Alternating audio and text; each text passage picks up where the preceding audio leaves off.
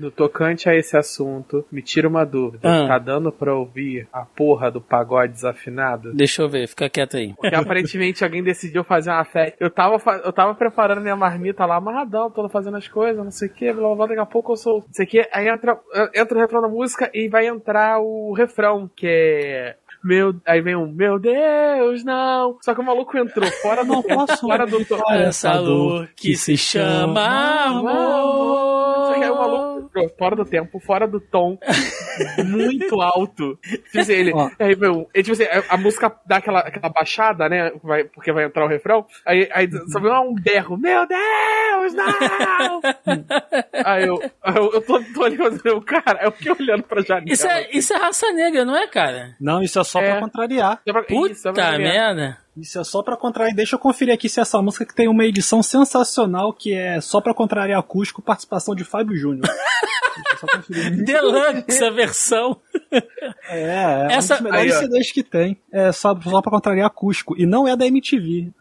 É bom que fique registrado isso. Não é aquela que começa. Como é que uma coisa assim machuca tanto e Bem, toma é conta de todo o meu ser? É uma saudade imensa que partiu meu coração e a dor mais funda que a pessoa pode ter. Ó, Olha só, se você Aí, quiser, ó. já pode começar daí já a gravação.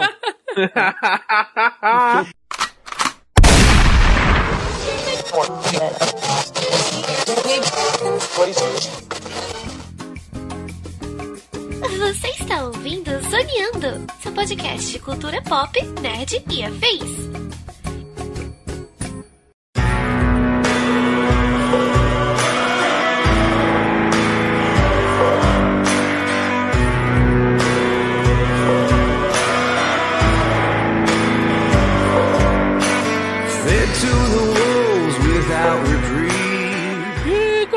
Começa mais um Zoneando Podcast, o seu podcast sobre cultura pop nerd e afins, meus amigos. E aqui, host neste programa, aquele que já começa a repensar melhor se realmente é uma boa ideia largar tudo para morar numa ilha quase deserta, estou eu, Thiago Almeida. Juntamente comigo ele, que hoje em dia nem sabe mais o que é realidade ou ficção quando aparece algum tipo de seita maluca religiosa sendo falada por aí, senhor Joaquim Ramos. É, existe duas coisas que me fazem abandonar um lugar imediatamente. Se chegou uma caixa misteriosa no mesma noite que uma tempestade, no dia seguinte eu tô dentro de um ônibus. Não, não existe a possibilidade de eu ficar nessa cidade. Anos, né, Joaquim? Ó, isso Eu já e... vi essa história vezes demais pra, E- pra ficar no mesmo lugar. Caso você se mude pra uma casa e tenha alguma coisa dentro de um porão, jogue fora. Não abra. Tem Nunca. uma porta trancada que ninguém abre dentro do porão. Foda-se, queima a casa. algum motivo Queima, tem. é, queima a casa e pega o dinheiro do seguro. Tijolo e concreto, faz uma parede em cima, não precisa mexer, tá tudo bem. e fechando a mesa de hoje, ele que está debutando pela primeira vez aqui, né, nesse podcast, mas que não precisa ficar nervoso não, pode ficar tranquilo, porque afinal de contas, se Denis Augusto consegue gravar um programa, qualquer imbecil também pode gravar, senhor Luiz Otávio. Ah, gente, não sei se eu fico mais aliviado ou mais preocupado, porque se eu não conseguir, o que, que eu serei, né? É, mas, Thiago, obrigado pelo convite, Joaquim também, muito obrigado. Estou aqui tentando fazer jus à educação que mamãe me deu, né? Então eu espero poder contribuir de alguma maneira e sem deslizar muito. Vamos lá, vamos falar sobre essa série. Pois é, meus amigos, estamos aqui reunidos esta semana para falar sobre mais esta série de terror maravilhinda da Netflix, mais um trabalho aí 3 barra 3 trabalhos tops de Mike Flanagan. E eu tô falando, é claro, de Missa da Meia-Noite. É, uma história cheia de reviravoltas, lugares estranhos e acontecimentos pitorescos que realmente está sendo uma surpresa muito, muito boa para quem se amarra no gênero de horror. É sobre isso que vamos falar no programa de hoje. Portanto, sem mais delongas e vamos ao cast.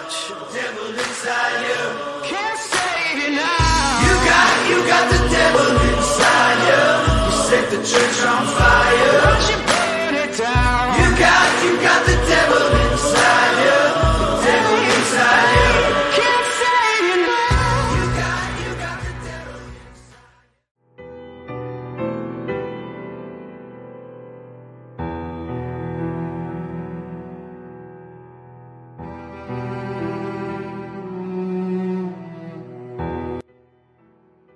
Meus amigos, começando aqui o nosso programa, Missa da Meia-Noite, né? A série chegou recentemente aí, tem um pouco mais de um mês, que ela chegou na Netflix, ficou ali figurando, né, entre aquele top 10 ali, é, Brasil, umas duas semanas ou mais, assim, mais ou menos, né? Tem sido bem elogiada, né?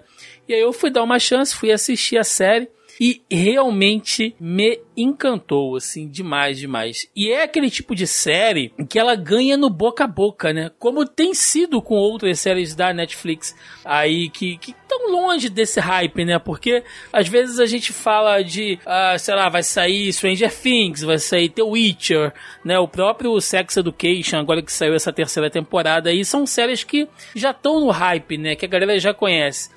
Mas a Netflix tem muito isso, né? Ela lança uma série, né? E não só a Netflix, acho que outras, é, outros serviços de streaming também, mas acho que como a Netflix ela tem um volume maior, Geralmente acontece isso, aquela série que chega ali sem fazer muito barulho, e daqui a pouco ela tá ali no top 10, e daqui a pouco já tem uma galera falando sobre ela. Uh, Round 6 foi meio assim, né, Joca? Ele começou ali e bombou, do, lógico que é um fenômeno, né? A gente, a gente inclusive gravou aqui, né? Quem não ouviu aí tem umas duas edições atrás, a gente gravou um, um, um cast sobre Round 6, né? Round 6, enfim. E é meio assim, né, Joca? Tem, tem, tem coisa que explode, e mas depende muito do boca a boca ainda. O Netflix ainda consegue fazer isso um pouco melhor do que, por exemplo, o Prime, o Hulu ou os outros. Ela ainda faz um pouquinho mais de propaganda interna, né? Ela bota ali na. Na, na ela faz aparecer para você na sua indicação, ela bota ali na página principal, ela, mas ela não. Mas a parada depende muito do, do, do interesse do público, né? Ela confia que o público vai falar sobre a parada. E acaba, e de certa forma, acaba sendo uma boa divulgação, né? Acaba ficando meio orgânico. É meio triste quando não funciona, porque muita coisa boa acaba desaparecendo no mar do streaming, né? Mas ainda assim é bom a parada orgânica. As pessoas vão descobrindo aos pouquinhos, sabe? Sim, sim. E ela é uma daquelas séries que é difícil até da gente vender, né, Otávio? É difícil vender a série sem dar um spoiler dela, assim, né? Ah, a série é muito bizarra, porque você classifica ela como terror, mas ela é diferente das outras obras do Flanagan, né? Que você tinha momentos mais específicos, assim, mais marcados de terror. Ah, essa série, ela causa. É, o terror é, nela é, é a angústia que ela causa, né? É o sentimento que ela, que ela vai transmitindo pra gente ao longo daqueles diálogos. Aquela aquela ilha que, que parece que Deus já esqueceu, né? Isso já fica retratado na própria fotografia dela. Mas eu acho que diferente do Round 6, né, o próprio fato de ser uma obra do Flanagan já facilitou um pouco a divulgação dela, porque quer queira que não, ele hoje já tem um, um nomezinho, então a galera já fica um pouco na expectativa do que, que vai vir dele, né? Mas mas realmente, porque como que você vai explicar? Não, é uma ilha e aí aparece um padre e aí esse padre tá substituindo outro padre e aí umas coisas estranhas começam a acontecer. E é isso que Eu tu vai que dizer. jeito- eu acho que o jeito mais fácil de vender a série é você não falar sobre o enredo. Você Hum. conta a história do Riley, né? Você, você conta a história do Riley, mas acho que ela é mais fácil de se vender pelo subtexto dela, que é a questão, ah, é uma série de terror, um- uma, começa com suspense, evolui eventualmente com terror, e ela tem esse subtexto de, de, um, de uma cidade pequena, religiosa, e isso vai se mesclando com, com, com os acontecimentos da cidade, etc. Mas aí é, é que tá, você vai ser Joca. vago, né? Mas aí é que tá. Se você vender ela como uma série de terror, você já cria uma expectativa. Se você vender pro cara. Ou, ou melhor, se você não vender nada e você botar a pessoa sentada, falar assim, assiste, e ela assistir dois episódios, ela vai achar que é quase um drama, entendeu? De um cara que volta pra cidade dele após passar por um grande trauma, ele tá tentando se readaptar, e tem a questão religiosa ali, que ainda é uma cidade ah, que enfrenta uma série, né, de, de, de outros de, de, de outros problemas, né? Então aquilo vai tentando meio que se adaptar com a nova rotina de vida dele. Parece um drama, né? A coisa começa É, eu- a eu tomar um é o ar de de mistério ver. depois. É, pois é, é muito louco. E aí o, o, o Otávio puxou muito bem, né? Essa, essa questão de, do Mike Flanagan, porque nós já falamos aqui anteriormente dele, né? É, para quem ainda não, não ligou o nome, a pessoa, né? Esta pessoa careca, que é o Mike Flanagan, nós já falamos ele aqui nos nossos podcasts sobre a maldição da mansão Rio, né? E, e- ou, ou melhor, perdão, a maldição da residência Rio e a maldição da mansão Bly, que são Eu duas. sempre confundo também. É, eu Eu sempre, sempre, eu sempre esqueço qual é a residência e qual é a mansão. sempre, Eu sempre esqueço. a gente sempre erra o CEP, né, do endereço de É. uma pra outra. Mas são duas séries também excelentes que a gente já falou aqui e que são baseadas em, em livros, né? Só que o Mike Flanagan, ele faz uma adaptação romanceada para uma série, né? Excelente. São duas histórias de terror também que lidam com diversos outros temas, né? Não é só o terror pelo terror, pelo jump scare, pela coisa do, do, do demônio, do morto-vivo, nada disso. Tem as questões emocionais e psicológicas que são trabalhadas em ambas as séries e o Mike Flanagan faz isso muito bem. E agora ele conseguiu emplacar, né, depois aí desses dois trabalhos de adaptação, ele conseguiu em- emplacar a Missa da Meia-Noite, que é um trabalho autoral dele mesmo, né? E isso mostra como é que ele realmente está sendo um cara muito bem assim cotado dentro desse mercado, dentro desse gênero, né, Otávio? Não, é, eu não sei se a gente, inclusive, vai abordar isso mais pra frente, né? Se a gente for abordar, você dá um berro aí, você me Uhum. corta, desliga meu microfone, fica à vontade. Mas quando você começa a dar uma pesquisada, lá em 2016, ele já falava sobre a missa da meia-noite. Sim, Né? Então já é algo que ele vem maturando, já é algo que ele vem pensando, é algo que ele vem elaborando é, até o momento que ele realmente achou, não, agora eu tenho condições de, de trazer isso. E aí, só resgatando um pouco o que vocês falaram, né? Que a série parece um drama. É porque o terror das séries dele estão justamente nos dramas dos personagens. sim. né? A Residência Rio você ainda tem um- um- alguns jump scares, você ainda tem a, a situação de você ficar procurando os fantasmas pela casa, mas o drama mesmo das histórias dele são as relações humanas. Assim, ele, ele, ele pega as pessoas, cria um ambiente, né? Tanto é que a maldição da Residência Rio, a maldição da Mansão Bly, tem a ilha de Crockett, e aí vamos jogar as pessoas ali, cada um com um problema diferente, e vamos ver o, o problema que vai dar, né? E o terror vai muito disso daí. E ele Eu que constrói é- diálogos pesados em cima disso, né? Sim. Você tem, às vezes, 5, 10 minutos de diálogos intensos que te deixam, assim, com a mão mais suada do que se fosse uma cena de exorcismo, por exemplo. Sim, que você não sabe o que, que vai acontecer ali, como que vai terminar a, aquele diálogo. Tem um episódio nessa série que, que é, é claro isso, né? Que você. é, o episódio todo são dois personagens conversando e o episódio termina de um jeito que você não imaginava nunca que ia terminar daquele jeito.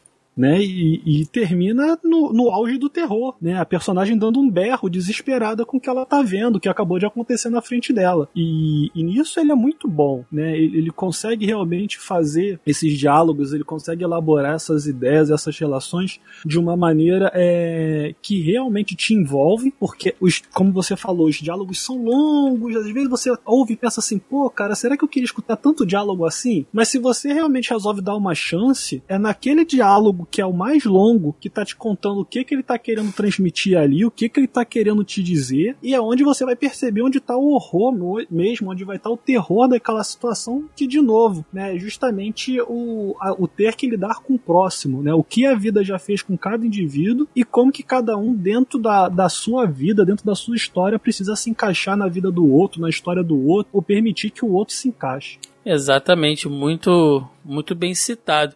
E assim, dá pra fazer uma referência direta, né? é, e aí, aposto que o Joaquim deve ter percebido isso também, assistindo a série, porque você pega, né? Uma ilha, né? Uma que tem a cara daquela cidadezinha do interior dos Estados Unidos abandonada por Deus, e aí começa a acontecer é, é, coisas É estranhas. cidade isolada, né? É, e aí começa a acontecer coisas estranhas, né, Joca? Tipo, é, uma tempestade que vem do nada e gatos mortos pela cidade. Isso tem um cheiro de Stephen King, meu amigo. Que...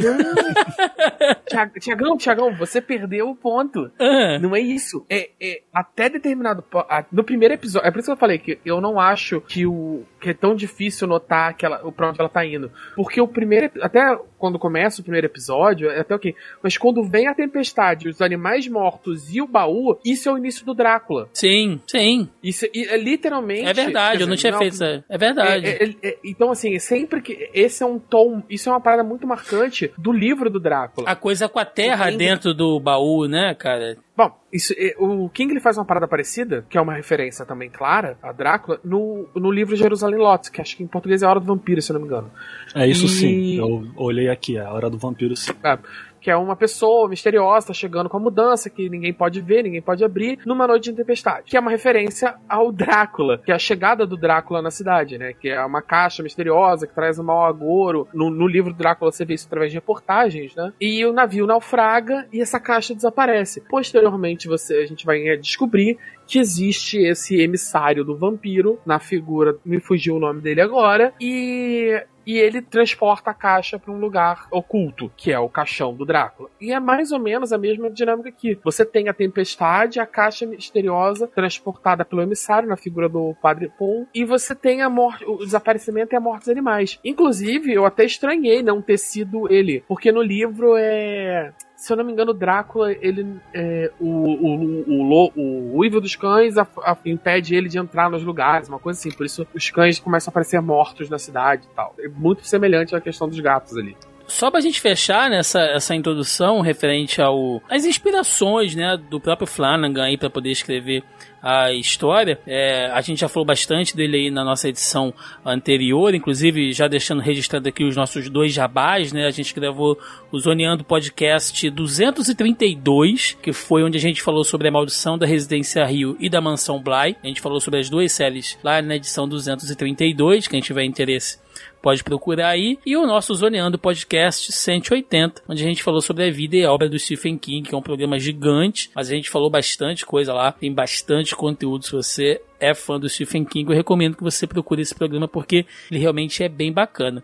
E o Mike Flanagan, como a gente já citou aqui diversas outras vezes, ele vem ali já, ele, ele conseguiu algum, ah, algum destaque, né, já na indústria ali com o Espelho em 2013, o Rush de 2016, o Ouija, né, lá Origem do Mal também em 2016. Ele fez um roteiro, uma nova adaptação para Eu Sei o que vocês fizeram no verão passado, que foi abandonada e agora vai voltar com uma outra versão no Amazon Prime Video, né? Que, enfim, sinceramente, eu olhei o trailer, parece meio tosco, mas enfim, né? Eu não suportei assistir o primeiro episódio inteiro.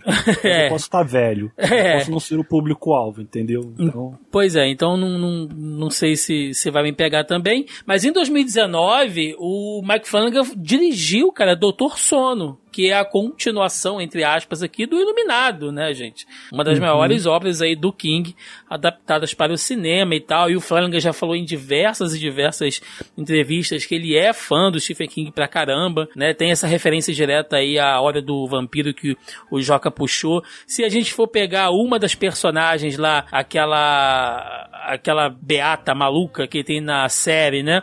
A gente pode linkar ela diretamente com aquela outra fanática religiosa lá do Nevoeiro. Inclusive, a- as atrizes são bem semelhantes, né? Que É fazem um ali. personagem extremamente recorrente na obra. Exato, exato. O próprio o próprio Flanagan nasceu onde, Joaquim? Salem.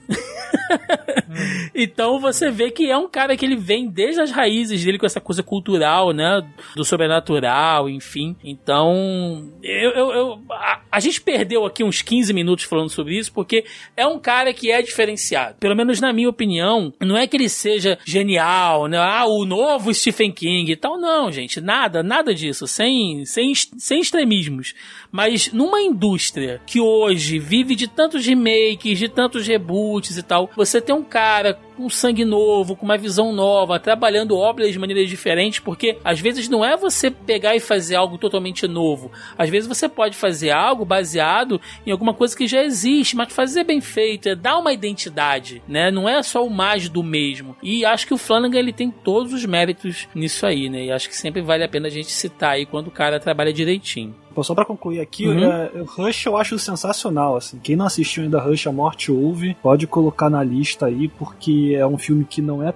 não tem tanta propaganda sobre ele, mas é um filme. é um filme que causa desconforto. Foi até aí que ele conheceu a atriz, né, principal, a. Qual é o nome dela mesmo, gente? A Kate Siegel, que Kate Siegel, que- dele. É que trabalha em tudo que ele faz, né? Sim, sim, ele, eu, eu acho que ele conhece ela nesse filme, né? E aí eles acabam se casando depois, e aí depois ela virou a musa dele. E ela entrega, né? Porque uma coisa é você se casar, ser a esposa do diretor, ele te colocar em tudo tudo e você não entregar. A diferença é que ela entrega, assim, você consegue. Isso é indireta pra Mila Jovovich, cara, ou não? É... Eu ia citar isso agora. Né? Uma série de nove filmes de zumbi com uma atriz assim, né? Ah, eu acho que o problema de Resident Evil não é Mila Djokovic. O problema de Resident Evil é que o nome é Resident Evil.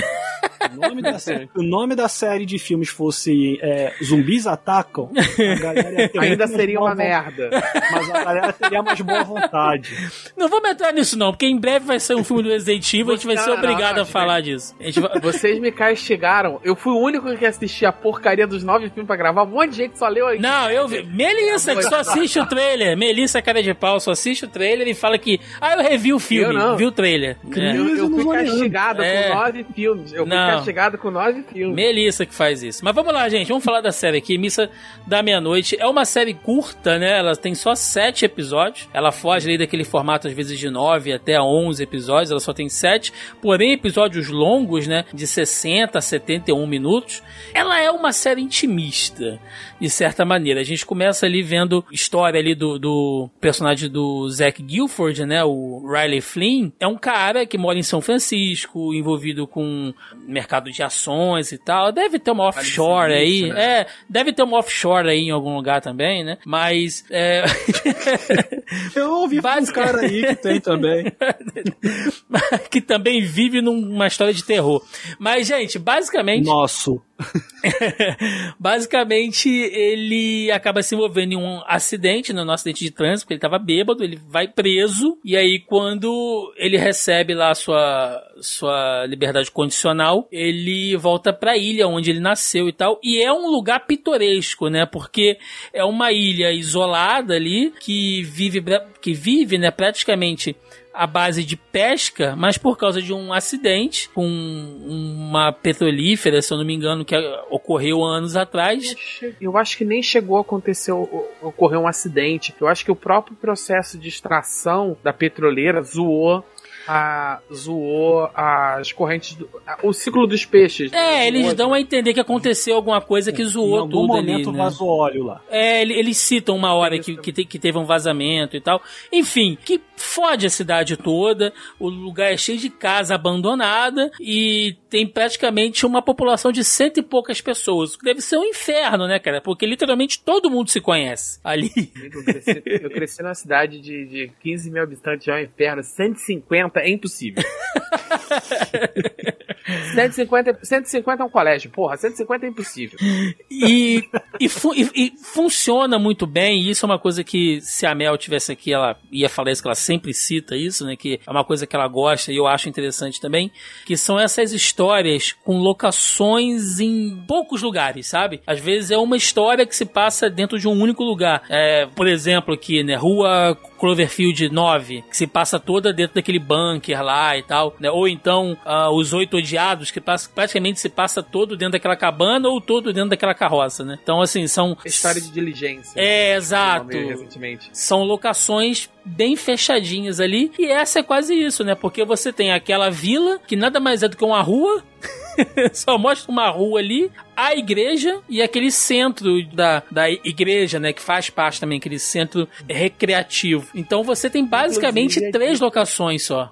É, não, inclusive, do ponto de vista da história, aquele troço é recente, né? Porque ele, quando o cara volta, aquilo não existia. Por exemplo, quando os dois, é, aparentemente aquilo foi inaugurado e a, a menina, a professora, esqueci agora o nome da personagem, ela já tinha voltado quando aquilo foi inaugurado, sabe? A Erin, a Erin Green. É, então assim, aquilo é bem recente, a cidade é minúscula. Sim. E é um lugar que tem uns personagens assim. ah, estereótipos desse tipo de história, né? Você tem a, a religiosa, você tem o bêbado da cidade, né? Você tem os, os rednecks, né? Você tem o cara que geralmente é o, é o mecânico ali, mas que é burro. Então é bem estereótipo, assim, desses filmes é, é, de horror bem intimista, né, Otávio? Você, a princípio, é uma cidade que tá parada no tempo, velho. É muito estranho.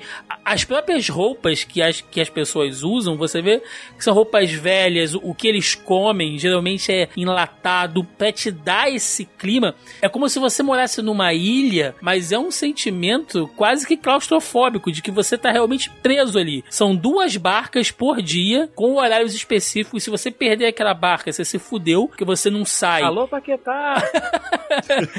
Você não sai e nem entra, né? E tem um mercadinho que também serve como delegacia. é muito maluco, cara. Não, não é quase cla- claustrofóbico, não. É assim, né? Por causa de tudo isso que, que vocês já falaram. São 150 pessoas. Pô, se tu namorou alguma garota na sua adolescência, talvez tu tenha que voltar a namorar ela pra poder casar com alguém numa vila de 150. Talvez ela seja sua chefe depois. Olha que É, e merda. vai ser a sua chefe, ou vai ser a, a, a irmã da igreja, né? Então tu já imaginou tá lá Tomara na que missa, acabe tu bem, vê- né? É o, é o que se espera, né? É o que se Porque tu vai espera. ter que ver mas- a cara dessa mulher por resto da tua vida. E, mas eu, eu sei que eu tô ficando um pouco repetitivo, mas eu acho que muito disso, assim, dele, dele criar essas condições é, em que o personagem fica apertado, em que o personagem fica sem saída, em que o personagem fica sem escapatória, porque ele realmente quer focar no personagem. Ele faz isso na, na Residência Rio, ele faz isso na Mansão Bly, ele não quer que você per- é, perca muito tempo e nem ele quer perder muito tempo também explicando o que que tá acontecendo ao redor, não, Sim. sabe? Ele só faz com que aconteçam os eventos para movimentar as histórias e os personagens agirem. É isso que ele quer. Vamos apertar todo mundo aqui e vamos ver o que, que acontece com essas pessoas totalmente diferentes que fingem que se dão bem, né? É, vão fazer a partir do momento em que você tem uma novidade. E a própria novidade tem a ver com o, o momento, né, a data da série, que é a próxima Páscoa. Né? Então você tem um- uma ilha morta, né, que- em que nada acontece, em que a economia está destruída, e de repente, próxima Páscoa, você começa a ter uma série de eventos considerados milagrosos. Né? E, e aí você tem todo o aspecto da religião, que por mais que seja uma ilhazinha distante, né, é, domingo agora saiu matéria falando de Death Note, né? Então, assim, por mais distante, por mais isolada que seja a ilha, ele só usa isso como uma desculpa para não dizerem que, tá, que ele tá se inspirando em ninguém, então ele cria uma ilha, cria os personagens e mete o dedo na ferida mesmo. Sim. E Se eu, não, eu, tô- eu posso estar misturando as datas. Eu- se eu não me engano, ele, come, ele começa no início da quaresma É. e o milagre, o primeiro milagre, aspas, o primeiro milagre acontece na Páscoa, na missa de Páscoa, se eu não me engano. Eu, eu acho que a missa de Páscoa é quando ele quer fazer a ressurreição de todo mundo, né? Porque aí na Páscoa você tem a ressurreição de não, tá Cristo. certo, certo, certo. E aí ele quer fazer a ressurreição de todo mundo, ó. É, e aí é um ponto que a É, gente tá tem certo. que falar que é uma cidadezinha onde tudo praticamente corre em torno da religião, né? Você tem uma igreja que havia passado por uma reforma, que havia ganho um centro recreativo, que mais tarde a gente fica sabendo que tem uma coisa meio obscura ali, de quase que uma lavagem de dinheiro, né? Um troço assim, um, um, um golpe que aquela religiosa tenta dar ah, lá, na, lá na cidade, né? Baseado de uma indenização de que essa empresa que causou esse acidente lá com petróleo, enfim, teria pago lá pros, pros moradores. E ela meio que convenceu o pessoal a, a colocar o dinheiro todo lá na igreja, né? Porque a igreja é o centro desse dessa comunidade, né? E tudo bem que é, meio que funciona assim. Eles citam lá, né? Porque você tem inclusive um outro personagem novo ali que é o xerife, que é um muçulmano, e aí você vê como é que as coisas são interessantes, né? Você tem um cara um- um- que, ó, obviamente, né? Você vê que ele tá fora do estereótipo até racial, étnico, né? é, daquelas outras pessoas que estão ali. Ele tem traços di- diferentes, é, que é o xerife Hassan que é muçulmano, é declarado, e você vê que a todo momento as pessoas assim. é, não é que ficam meio que provocando ele, mas elas falam: olha, a gente sabe que você talvez não saiba sobre isso, que você ah, pensa diferente e tal. Fazem questão o tempo inteiro de mostrar que ele, apesar dele ser uma autoridade naquele lugar, ele não faz parte daquela comunidade simplesmente porque ele tem uma orientação religiosa totalmente diferente, né? totalmente passivo-agressivo, né? Assim, eles ofendem rindo, né? Ah, não, a gente entende que você não vai ser salvo porque você não pensa igual a gente, mas a gente é legal, a gente vai te abraçar, É. né? Mas você vai pro Tem- inferno, né? Tem pontos e pontos, né? Você tem, você tem um ponto mais da Beth, por exemplo, a, a extremista religiosa, né? A, Car- a Carola e tal, Uhum. que ela é muito mais, ela ofende rindo, ela, ela aquele chute tipo debaixo da mesa, né? Uhum. Ela, ele, todo- ele sabe que é uma agressão, ela sabe que ele sabe, mas ela faz de um jeito que ele não possa nem se ofender, porque não, não foi isso que eu quis dizer, você tá, você tá muito sensível. É, então, assim, ele- ela põe desse jeito. E você tem os outros, é, que, que só tem uma questão de, tipo assim, cara, você é- não é daqui, você é um forasteiro. Eu sei que, não sei, eu sei que você vê as coisas de uma maneira diferente, porque você vem de outro lugar. E, e alguns personagens têm isso num tom mais religioso, outros vão ter isso num tom mais, tipo, você não cresceu aqui, sabe? É É verdade. bizarro, né? Que a ilha precisa de gente nova e a pessoa nova que chega eles não recebem porque ela não era de lá. É, mas é bem coisa de quem mora no interiorzão, assim. E isso, gente, não é algo tão diferente, não, né? Se- quem, quem conhece ah, comunidades aí no interior, nesses rincões aí do, do, do nosso Brasil, sabe que tem muita coisa que é assim, né? Às vezes é uma vilazinha, uma aldeiazinha de passagem, sei lá, numa estrada lá no meio da Bahia, né? Onde tem as maiores BRs aqui do nosso país. E tem uma cidadezinha lá com 100 habitantes que tem um mercadinho e uma igreja, velho. E um posto de gasolina. E é isso. E tudo gira em torno daquilo ali mesmo. E acabou. E as pessoas são devotas a um determinado santo. E tem os feriados religiosos que são os grandes eventos daquele local, né? E é assim que funciona. Inclusive, a questão re- religiosa aqui, ela é trabalhada na série o tempo inteiro porque o próprio Riley, quando volta, que ele tá passando por essa parte de readaptação, ele é meio que obrigado a participar ali de reuniões lá do AA, né? Como uma condição dele se manter em liberdade ah, condicional. Quando ele é preso, você vê que ele eh, ganha uma, uma Bíblia e tal. A mãe dele é super religiosa, né? O pai, você vê que ele é mais. É, é um cara um pouco mais bronco, né? E tal. Bem aquele redneckzão mesmo. Mas a mãe, ela é totalmente religiosa. E o próprio Riley, ele vai falando que ele teve uma educação religiosa. Ele foi coroinha, né? Então. Ele é religioso também. Mas a fé dele é testada nisso, né? É, é, é, a questão é, na primeira cena, a gente. Você vê que a, a construção do personagem é que ele era um, um personagem religioso que caiu da graça, né? É, Fall from Grace. É, ele começa. A primeira cena que a gente é apresentado, a gente é apresentado, na teoria, no pior momento da vida dele. E ele tá buscando ah, auxílio na religião. Até a hora que o, o paramédico vira e fala: se você já tá, consegue, você tá falando com Deus, pergunta por que, que as crianças morrem enquanto idiotas como você ficam vivos Exato. crava nele, né? Isso- vai perseguir ele o resto da, da série. Isso é a definição do personagem. Sim, e a gente já vai entrar já na questão do padre, que teoricamente seria o personagem principal da história, né? Não o Raleigh, mas o padre, enfim. Mas a gente vê como que a religião, ela é o tópico. Ela dita o tom de toda a série, mas de maneiras diferentes, né? Tem três diálogos que eu quero elencar aqui, que são três diálogos maravilhosos, assim, maravilhosos, que eu queria que a gente debatesse um pouco em cima deles. É, um deles é o diálogo da, da Lisa, que é a menina que se encontra lá naquela cadeira de rodas, né? Porque ela foi baleada lá pelo, pelo bêbado lá da cidade que tava doidão e ele, né, sem querer dá um tiro nela, enfim, deixa ela naquela condição que quando ela recebe aquele milagre lá do padre e ela volta a andar, ela invade o trailer dele e é uma cena de arrepiar, cara, porque ao mesmo tempo que ela tá com uma fúria, né, e ela parte pra cima dela, você vê que ela é uma menina pequena, franzina, ele é um cara grande, né, assim, e- só tá os dois sozinhos ali, tem uma arma que tá na parede o tempo inteiro e a cena faz questão de manter um, um plano onde você vê a arma atrás dela o tempo inteiro, você não sabe se ela vai pegar aquilo ali a qualquer momento e tentar dar um tiro no cara e tal. E ela vai andando pra cima dele, é como se ela estivesse crescendo e ela tá naquele diálogo de fúria, mas ao mesmo tempo ela se vê impelida a perdoar. Foi aquela. Não foi? Não, Ela tá aqui? Eu quero ver se tiver. não. Essa. Essa é a arma do meu avô. A outra, aquela, eu joguei no mar logo depois. Eu não consegui olhar para ela de jeito nenhum. É que nem eu imaginava. Vamos lá. Eu tava andando com o meu pai. A gente não tava indo pra lugar nenhum, a gente fazia isso. Era quando ele mais falava comigo, então eu pedia, desde pequenininha. E a gente andou como em qualquer outra noite. Até que aconteceu. Parecia um trovão e eu caí no chão, mas eu não senti. O papai gritava, feito um animal.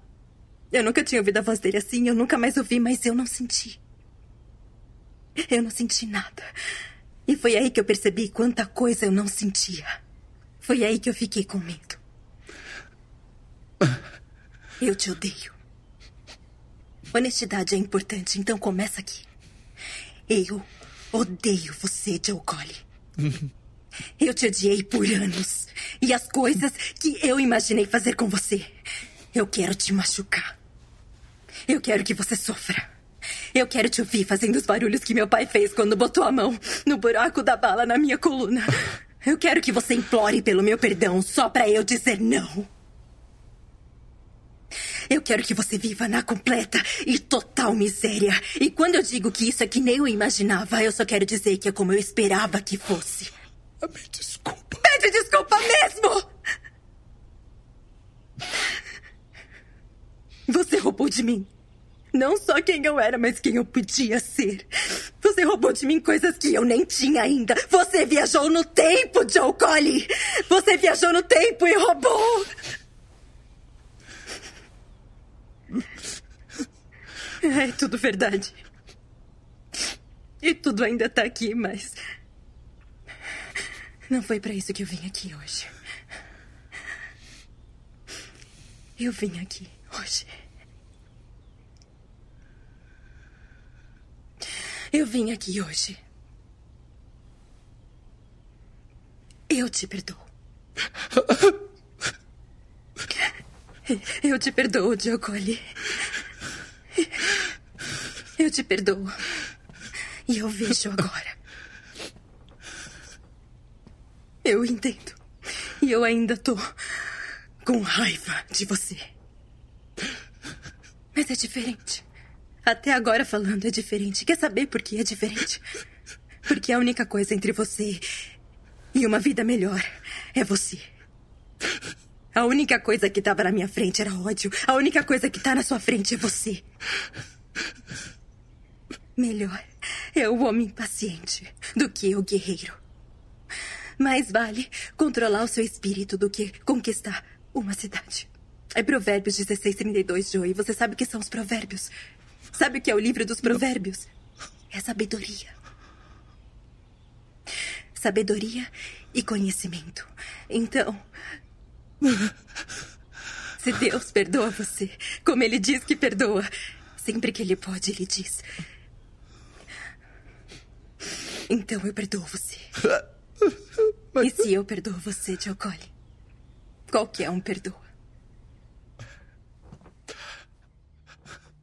Cara, que cena, que diálogo forte, assim, né? É, é, é aquela coisa do. Vamos lá, de você. E vocês podem expor aqui quais as ideias que vocês tiveram, a visão que vocês tiveram, mas para mim é muito aquilo tipo. É, a, a doutrina que eu sigo prega o perdão. Por mais que eu odeie você, que vai dar um tiro na sua cara, eu sou obrigado a te perdoar né? É uma hipocrisia do bem, entre aspas, aqui. Eu, eu- assim, eu gostei muito da- do, do tom religioso da série. É, eu já mencionei isso aqui em outras ocasiões. Eu acho importante é, colocar o fato que eu, eu sou católico, eu fui Uhum. criado em família católica, etc. Então eu, eu sou católico e, e eu consigo perceber alguns nuances ali. Eu acho interessante que a série ela, ela foge do óbvio. Que o óbvio que é contar uma série sobre religião é sempre ser um tom um tom evangelista, sabe? Tanto para contra quanto a favor, um tom pregatório, sabe? É, ou a religião é horrível, não há nada, não há nada que se salve, ou a religião é a salvação, etc, sabe? E-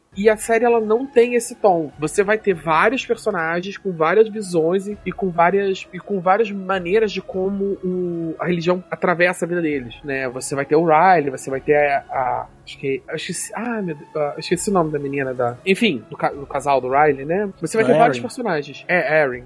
Isso eu tava. Eu não ficou na ponta do. Eu fiquei na dúvida se a, a menina era Erin ou ela. Mas enfim. é, todos os personagens vão ter visões muito des- é, desencontradas sobre religião, né? Visões, interpretações, etc. Nessa cena eu, eu acho interessante, na minha visão, como eu interpretei a cena, é que ela entra ali e ela fala sobre toda que ela ia na igreja pedir perdão e, mas ela não conseguia perdoar ele e ela, não sei o que, até aquele momento em que ela tem o, o milagre, né? E ela, e naquele momento ela meio que encontra um jeito de perdoar ele, encontra ela não perder, a dor dela continua ali, ela continua se sentindo, ela continua se- É quase que um ela pretexto pra ela perdoar, né, Joca? Digamos assim. É, é, não, é- é meio que assim, é- ela, ela se sente tão grata pela, pela graça, né? Pela, vis- pela, por ter sido tocada por uma força superior, que ela, como ela tá vendo ali, que ela decide que ela precisa que precisa trazer isso até pra pessoa que ela mais odeia. E esse é o ponto. Ela assim, é- é- Uhum. ela encontrou uma graça tão grande que isso não pode ficar só nela, sabe? Ela precisa levar, e se, vai, se é pra levar pra alguém que seja a pessoa que ela mais odeia. É é interessante, assim, e você vê que ela, ao mesmo tempo que ela tem. Ela tá com raiva dele, né? A cena ficou muito boa, o texto muito bom, a menina entrega muito bem. Que ela fala do, do ódio que ela sente, mas ela também fala do. de, de ver o. de ver que ele também precisa de, de perdão, dele também precisa ser tocado por essa luz, sabe? A gente tá trabalhando com spoiler, né? Sim, à vontade. É. Não é à toa que ela é uma das poucas que sobrevive, né? Dos pouquíssimos. que- Sim. Ela é 50% dos que sobrevivem. de sobrevivente, né? Porque, é, é, e aí eu, eu tenho uma interpretação bem próxima dessa do, do Joca, de que realmente, quando ela obteve o milagre, ela realmente, dentro daquele contexto, foi tocada, né, pela, pela graça. E que se ela foi tocada pela graça, ela deveria ter um comportamento que justificasse, né, ela ser digna, né, de, de ter tido é, essa graça. Eu não lembrava, eu não lembrava mesmo que enquanto ela estava falando, a arma estava atrás dela.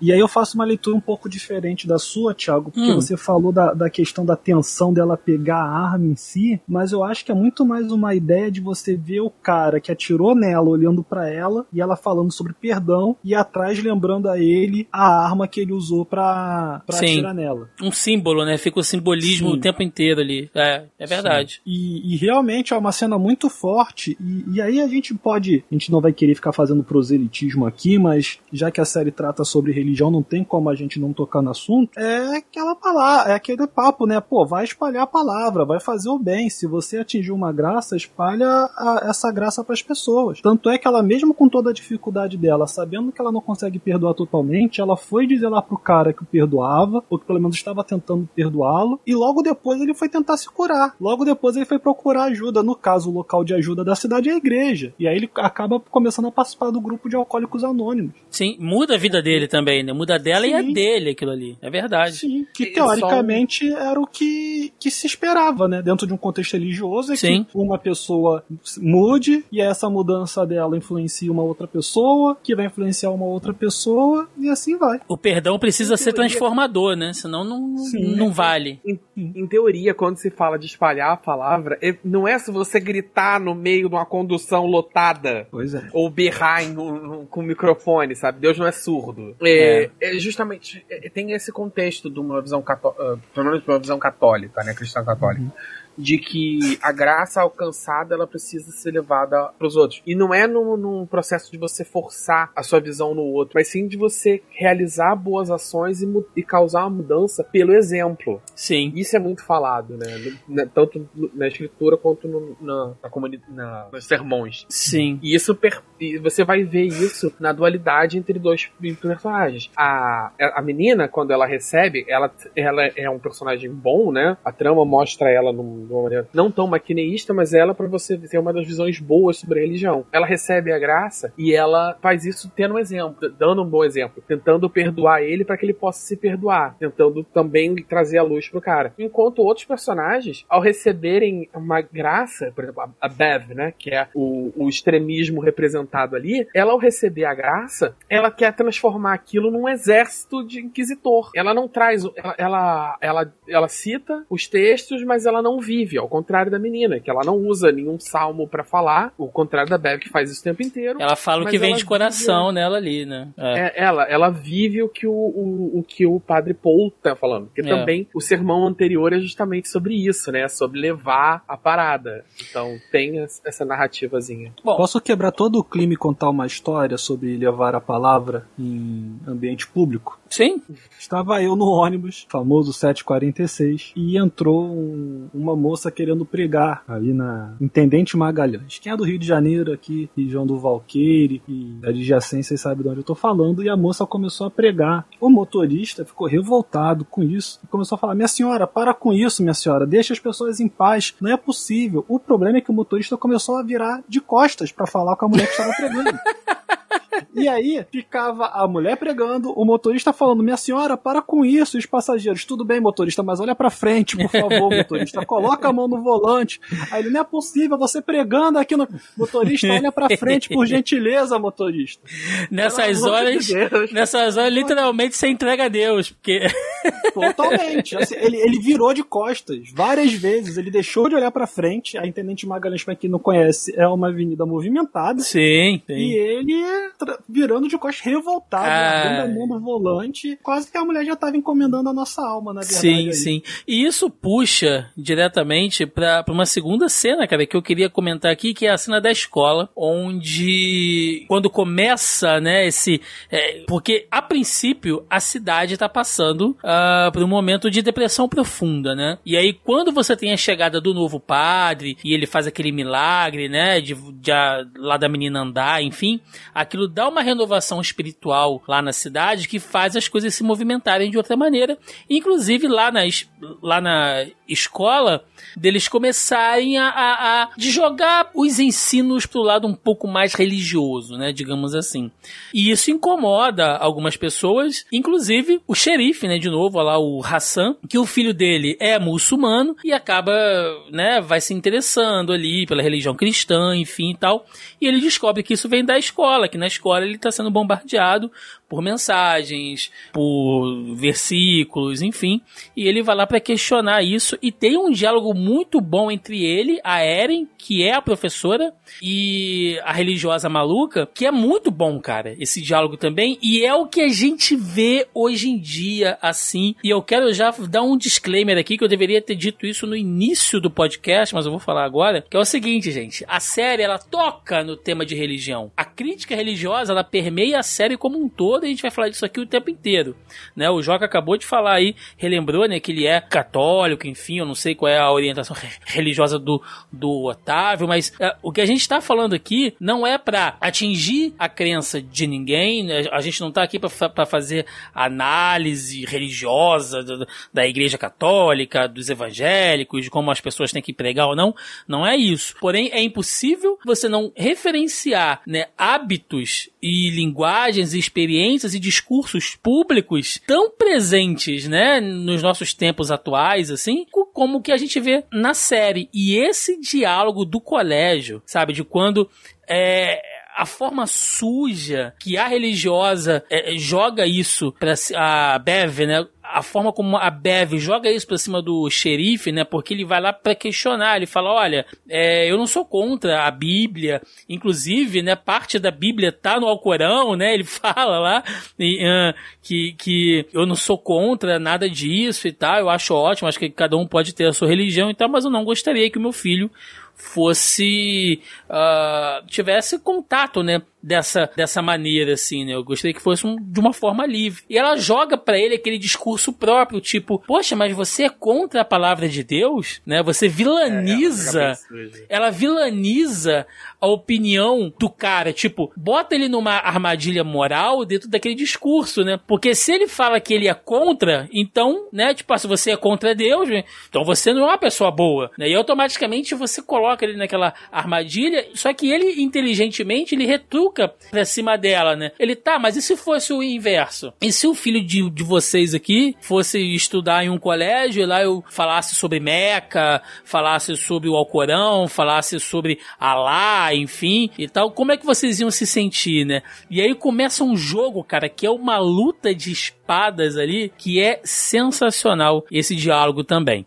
Eu entendo que alguns de vocês estejam irritados, mas eu vou ser a primeira a ajudá-los a se acalmarem. Ninguém vai tirar nada dos filhos de vocês. Todo o material obrigatório ainda vai ser ensinado. Nós não mexemos no currículo. Só para deixar isso bem claro desde já. Olha, com todo respeito, Eu é entendo de... que, dada a sua crença religiosa, o senhor pode achar o fato do seu filho estar interessado na Bíblia uma ofensa. De eu jeito imagino. nenhum, Beth. Mas eu diria que se ele está interessado em Jesus, por que não deixá-lo aprender um pouco mais sobre ele? Essa não é a questão e obrigado pela oportunidade de esclarecer.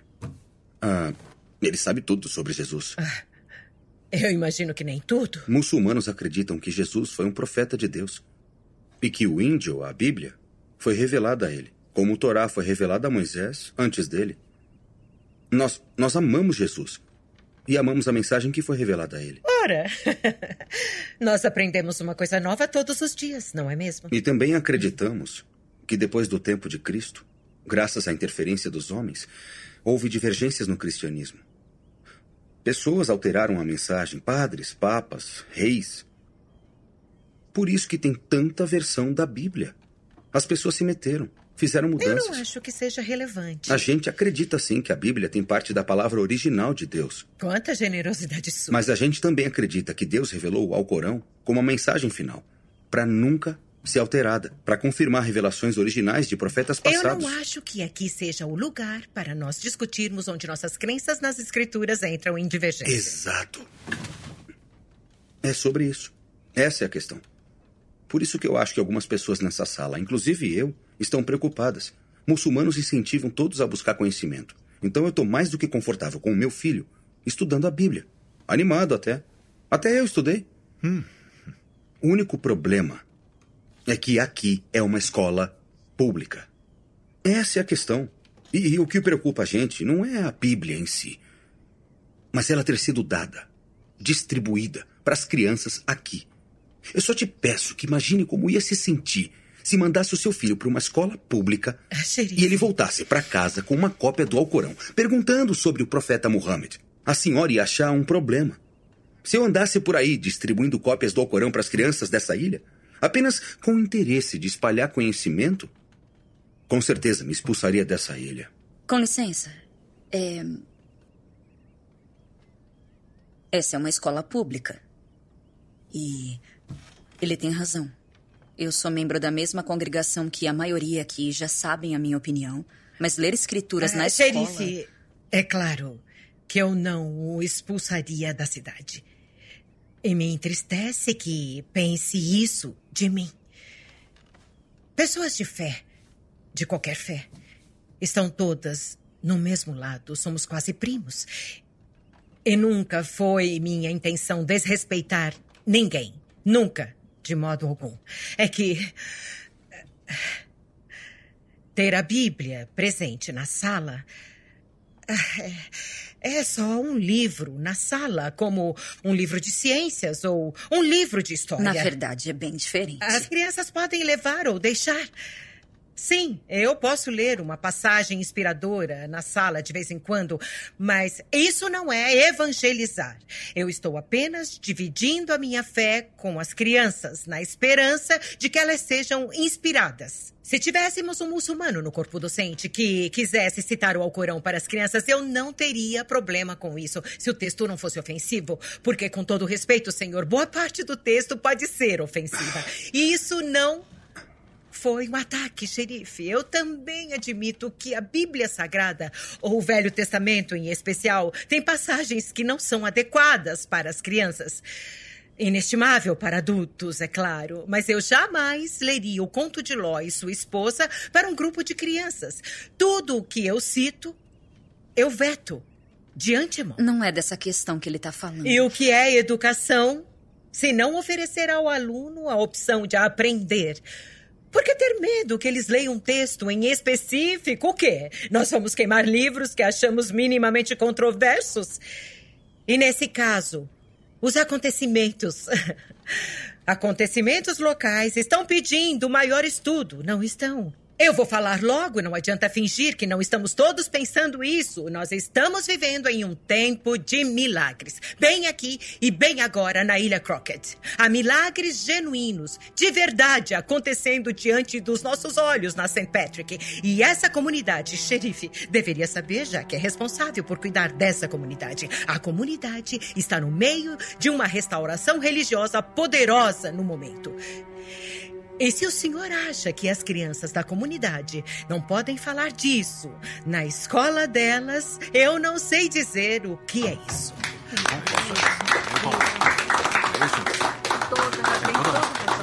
é totalmente o que a gente vê hoje, né, Joca? Nessa, é, principalmente nesse, nesse momento político que a gente está passando, onde você tem uma presença Bom, se a gente tem uma bancada evangélica, né, é, é.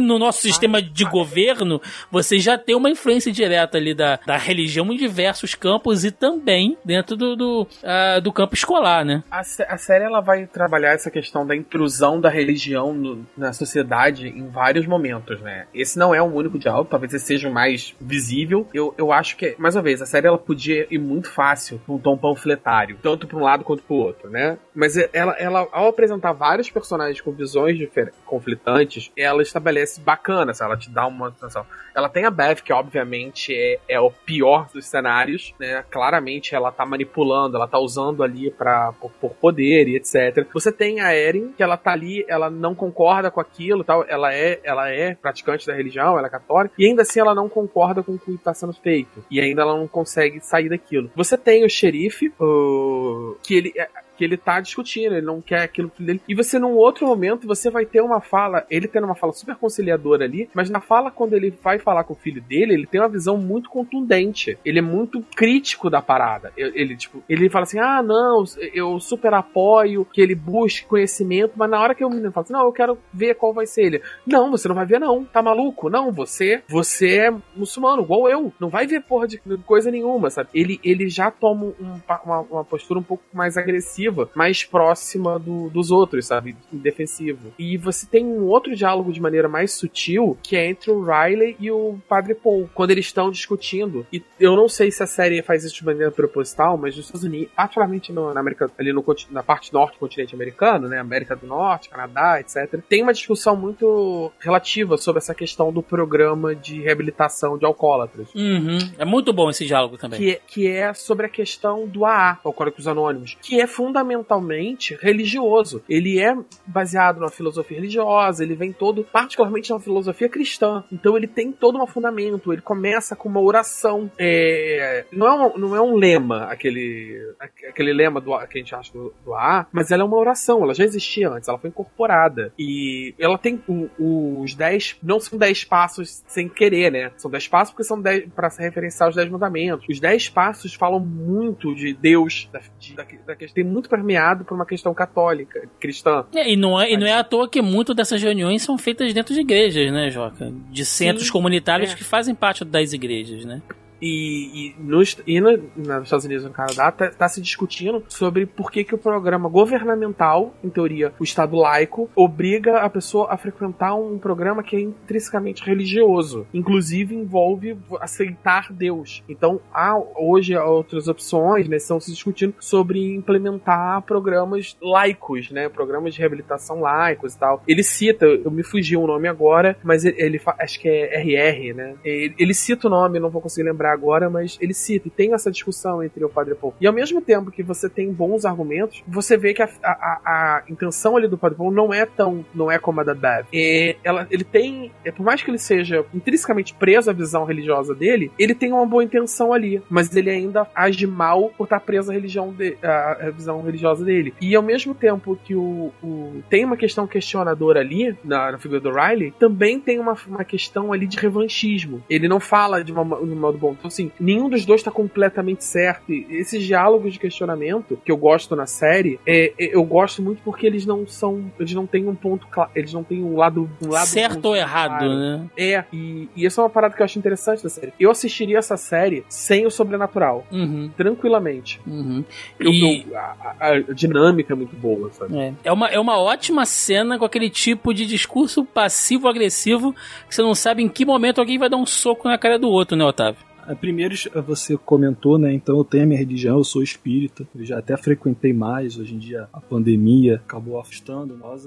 Mas é, a minha visão é contaminada, mas não por causa do espiritismo em si. A minha visão é contaminada porque eu adoro o xerife e não suporto o filho dele. Então tudo que eu vou falar aqui tem é, levemente contaminado por esse gosto pessoal. A cena dele na, na escola, ele tá fadado a perder. Assim, ele tá ali debatendo e ele, ele percebe que ele vai perder. Até a professora que representa a ciência ali, várias vezes a religião, que é a Bev, manda ficar calada. E tem um outro problema ali, que é o chefe dele, que é o prefeito, que está junto da Bev. Primeiro, porque ele já era religioso por si só, e segundo, é porque foi a filha dele que voltou a andar. Ele se sente num débito moral ali, né? Não, ele, ele, não, ele, não- ele não tá nem na fase do débito, ele já tá entregue, assim, entendeu? Ele nem passou pelo, pô, eu preciso fazer, não, eu, eu já era religioso, depois que a minha filha passou por isso, me leva. É, se você mandar eu pular do, da, daqui, eu pergunto qual altura você quer. E aí você E- tem a e- e ba- religião. basicamente ele faz, né? Ele, literalmente, em outro em determinado momento, ele, ele faz. o- Sim. É, é pra pular do penhasco, é, pula com alto.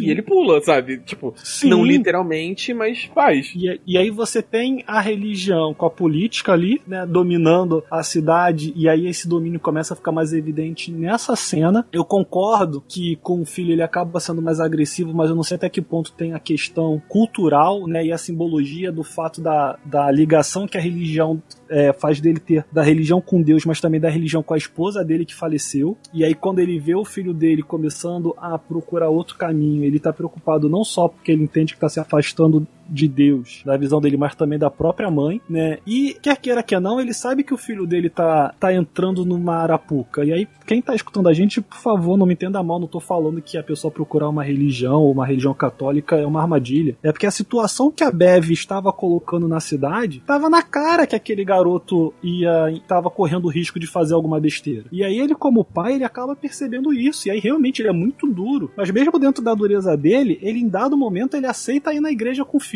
Do tipo assim, é tão importante pra você assim? Você quer tanto que eu vá? Eu não concordo com nada disso, tá? Quer dizer, ele até fala que, que eles leem a Bíblia, né?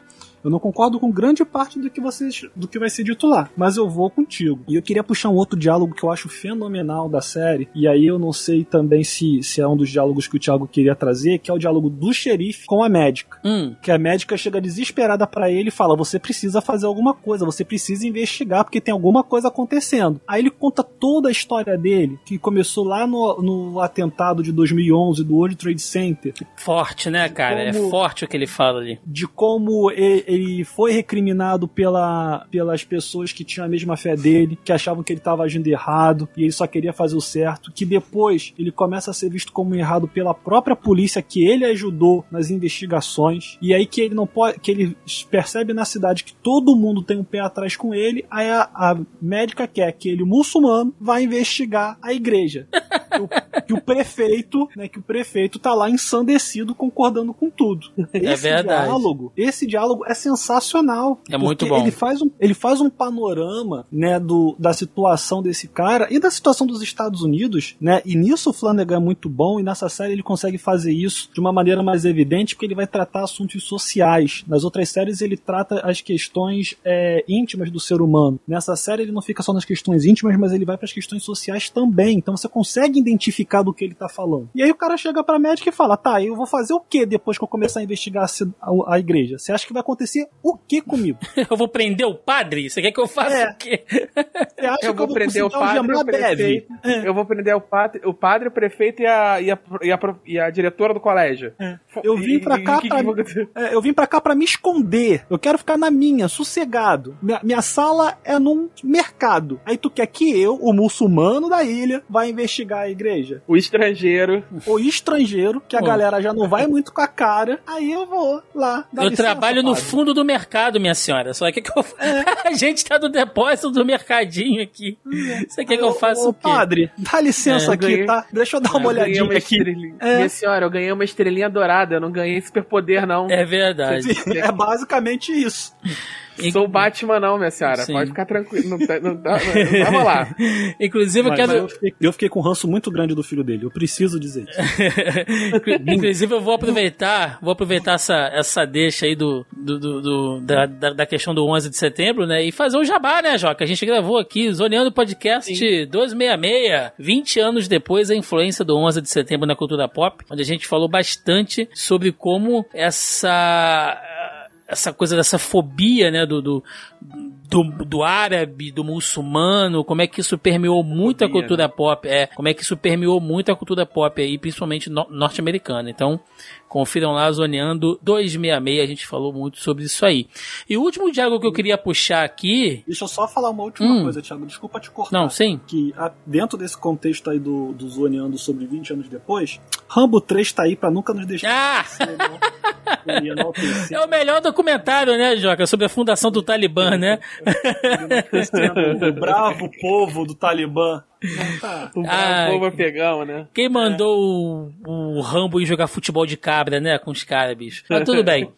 É... E o último jogo que eu queria puxar aqui, que é, é um daqueles assim que me detona, cara, porque é, é foda, assim, né? Eu não tô aqui pra fazer papo de, de coaching, nem nada disso, não, mas eu já comentei isso aqui com os meninos em off em alguns momentos e tal, principalmente lá no Zona em Quarentena, a gente fala mais sobre essas questões de pandemia e tal, mas ah, eu passei assim um perrengue, né, cara, com a questão lá da, lá da Covid, enfim, e sem querer ser clichê, né, mas é como falam, quando você tá numa situação de risco, né, a vida passa como um filme diante dos seus olhos assim, e passa mesmo, né, e quando você tem tempo pra pensar sobre isso, porque você não consegue fazer nenhuma outra coisa a não ser se concentrar em respirar pra não morrer, né? E você passa dias assim deitado só, respirando ou olhando pro teto ou de olho fechado, que você não consegue fazer mais nada. Você pensa muito sobre isso, né? E aí tem o diálogo que é maravilhoso, assim, é emocionante, da Erin com o Riley sobre a vida após a morte, que ela tá passando por uma dor, né, porque ela acaba de abortar, abortar entre aspas, né, ela, ela, já, ela já volta lá pra ilha, porque ela tá saindo de um relacionamento complicado, né, abusivo, e aí é, o, o filho dela, que ela tá esperando, é o que salvou ela de, de fazer uma besteira, né, e aí ela volta... Outras relações abusivas. Né? Exato. A dinâmica sobre paternidade. Maternidade, perdão. A dinâmica de maternidade. A gente até então sabe que ela é reticente sobre a questão de maternidade e tal. E aí ela explica por quê, né? Uhum. E aí ela explica por quê. E ela, de repente ela tem aquela dádiva tirada dela, né? De uma maneira totalmente bizarra. E o Riley que tá vivendo todos aqueles conflitos religiosos e, e, enfim, todo aquele drama que ele tá passando. E eles têm um diálogo lindo, longo, porém lindo sobre a vida após a morte na visão dele e na visão dela. E é um papo franco entre dois amigos e que se gostam também e tal. Mas naquele momento são duas pessoas que estão extremamente feridas é, na sua fé, no seu espírito. E eles estão falando ali, e ele dá a visão da morte biológica, né? Do que acontece com o seu cérebro, com as suas células e tudo mais. E ela dá a visão não da morte clássica angelical que você sobe, né, lá para as nuvens com os anjinhos e tal, não, mas ela dá uma visão mais espiritualizada. E ele, mesmo ferido, mesmo machucado, mesmo talvez não acreditando, ele ainda vira para ela e fala: "Eu torço para que você esteja certa nisso", né? Eu não quero estar certo nisso, porque se eu tiver, é triste, né? Ele reconhece nele a tristeza daquela visão do ponto de vista ali, né?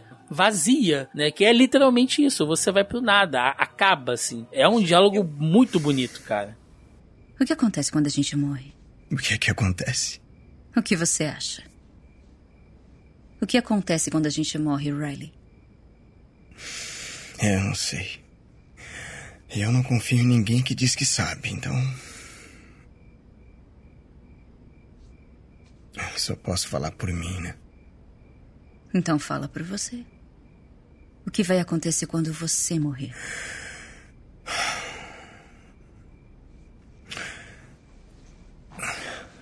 Quando eu morrer, meu corpo para de funcionar. Ele desliga de uma vez ou aos poucos. A respiração para, o coração para de bater. Morte clínica.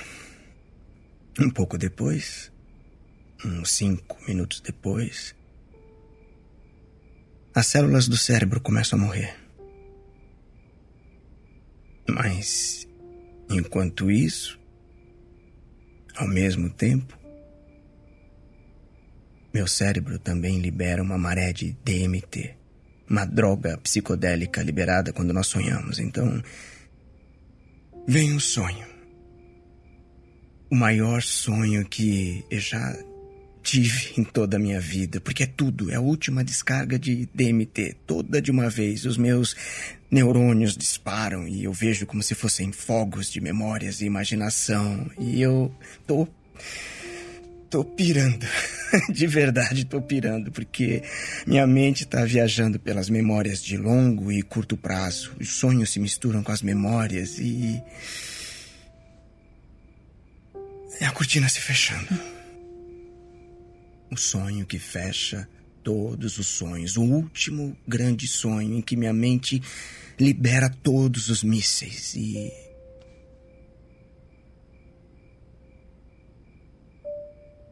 E acaba.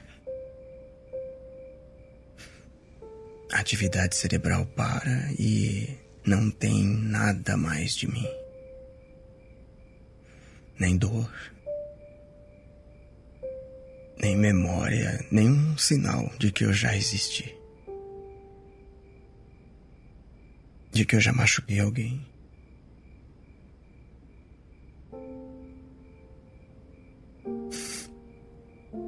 De que eu já matei alguém. Tudo ainda é como era antes de mim. A eletricidade se dispersa do meu cérebro e só sobra tecido morto. Carne. Esquecimento. E todas aquelas coisinhas que me formavam. Os micróbios e bactérias e um bilhão de outras coisinhas que vivem nos meus cílios, no meu cabelo, na minha boca, na minha pele, no meu estômago, onde mais for, eles seguem vivendo. E comendo. E. Eu sirvo meu propósito: alimentar a vida.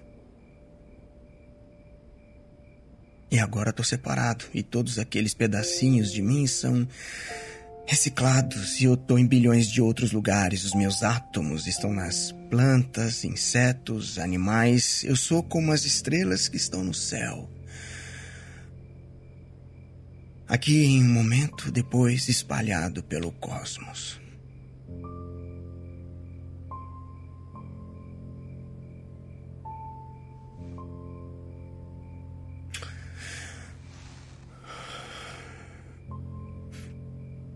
Sua vez.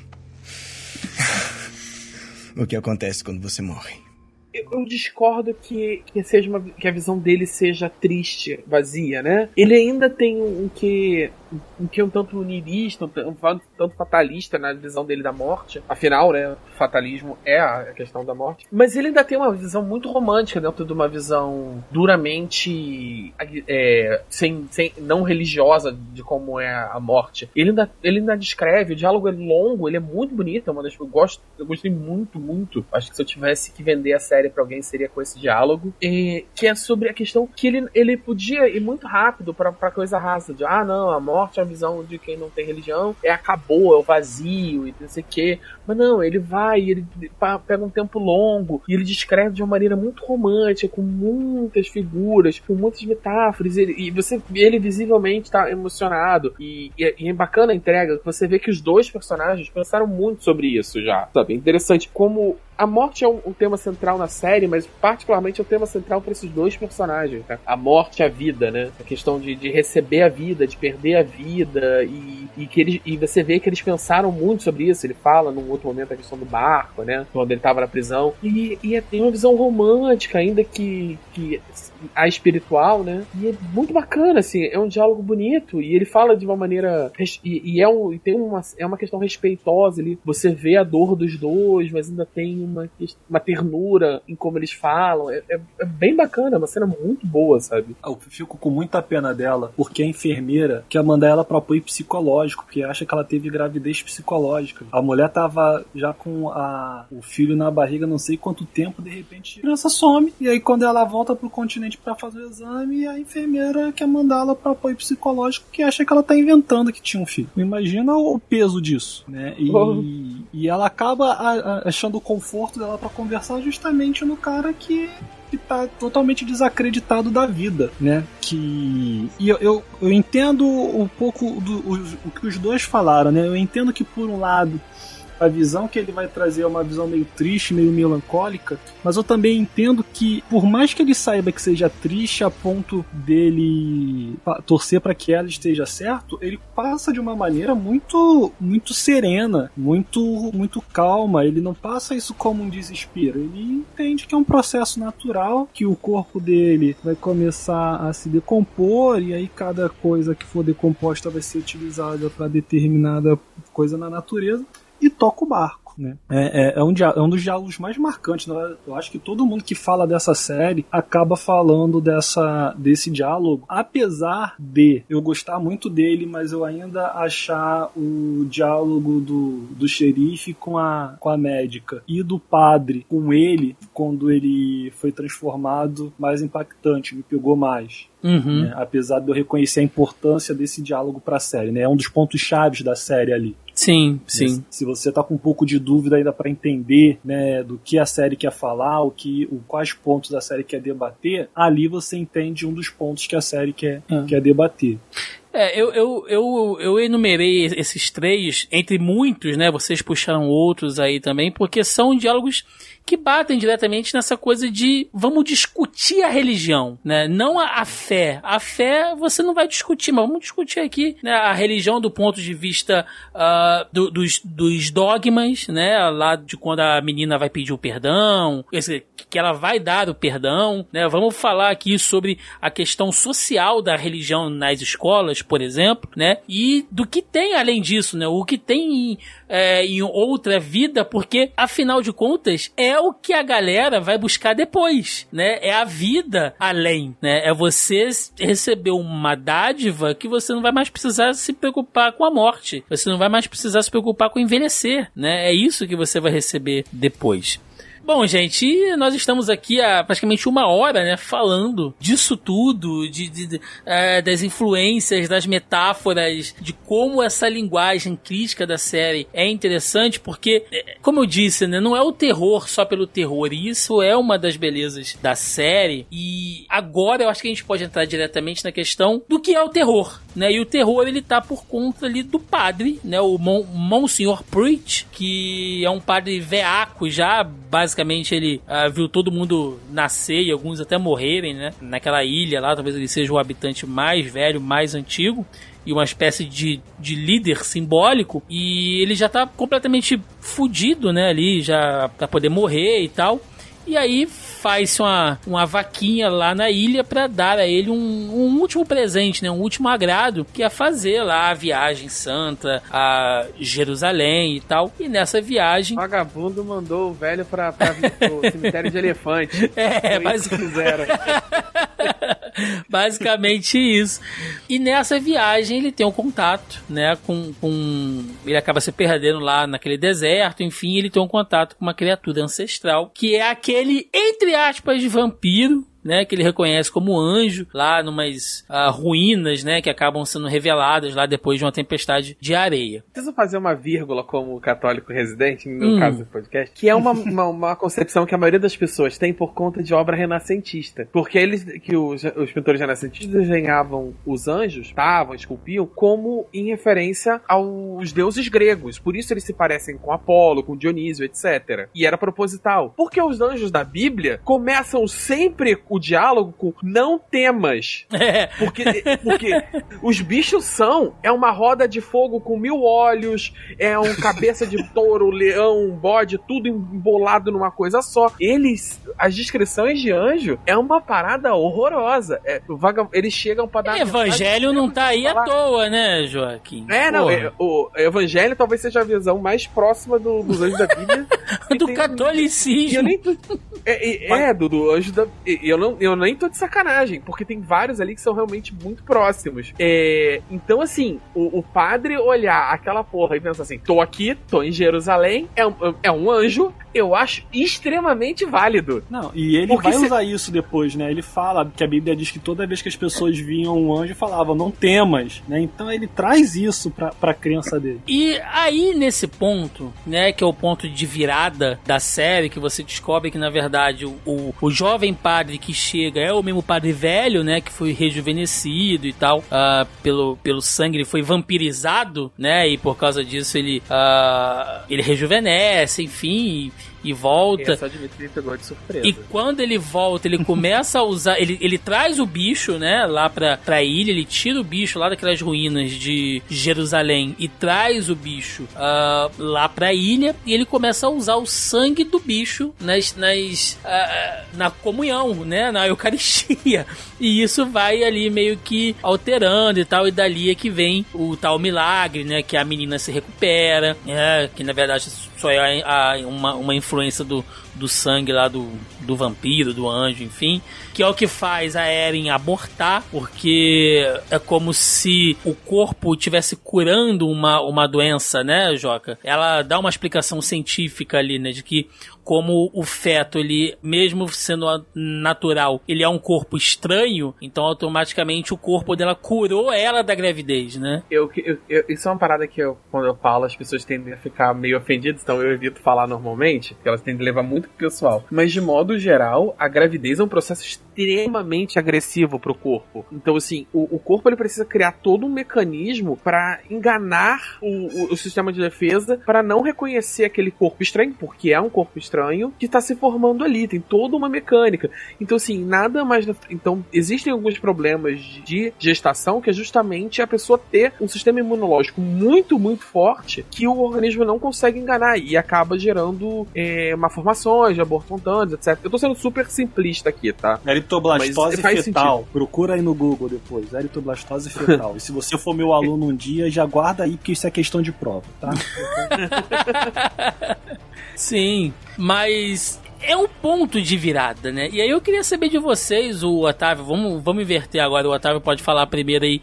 Você já tava vendo essa virando a curva ou te pegou de, de desprevenido assim? Porque eu, eu vou falar pra vocês sinceramente, eu adivinhei que o padre era o mesmo. Eu pensei que ele tivesse tipo tido contato lá com, sei lá, um algum cálice com sangue de Cristo, sabe? Que fosse ter alguma coisa assim ligada com a questão da Eucaristia, com a questão lá da comunhão e tal, e aí ele tivesse trago, sei lá, um, um cálice sagrado e ele estava usando aquilo de uma maneira errada. Eu pensei que fosse por aí, né? Eu consegui adivinhar que o padre era o mesmo.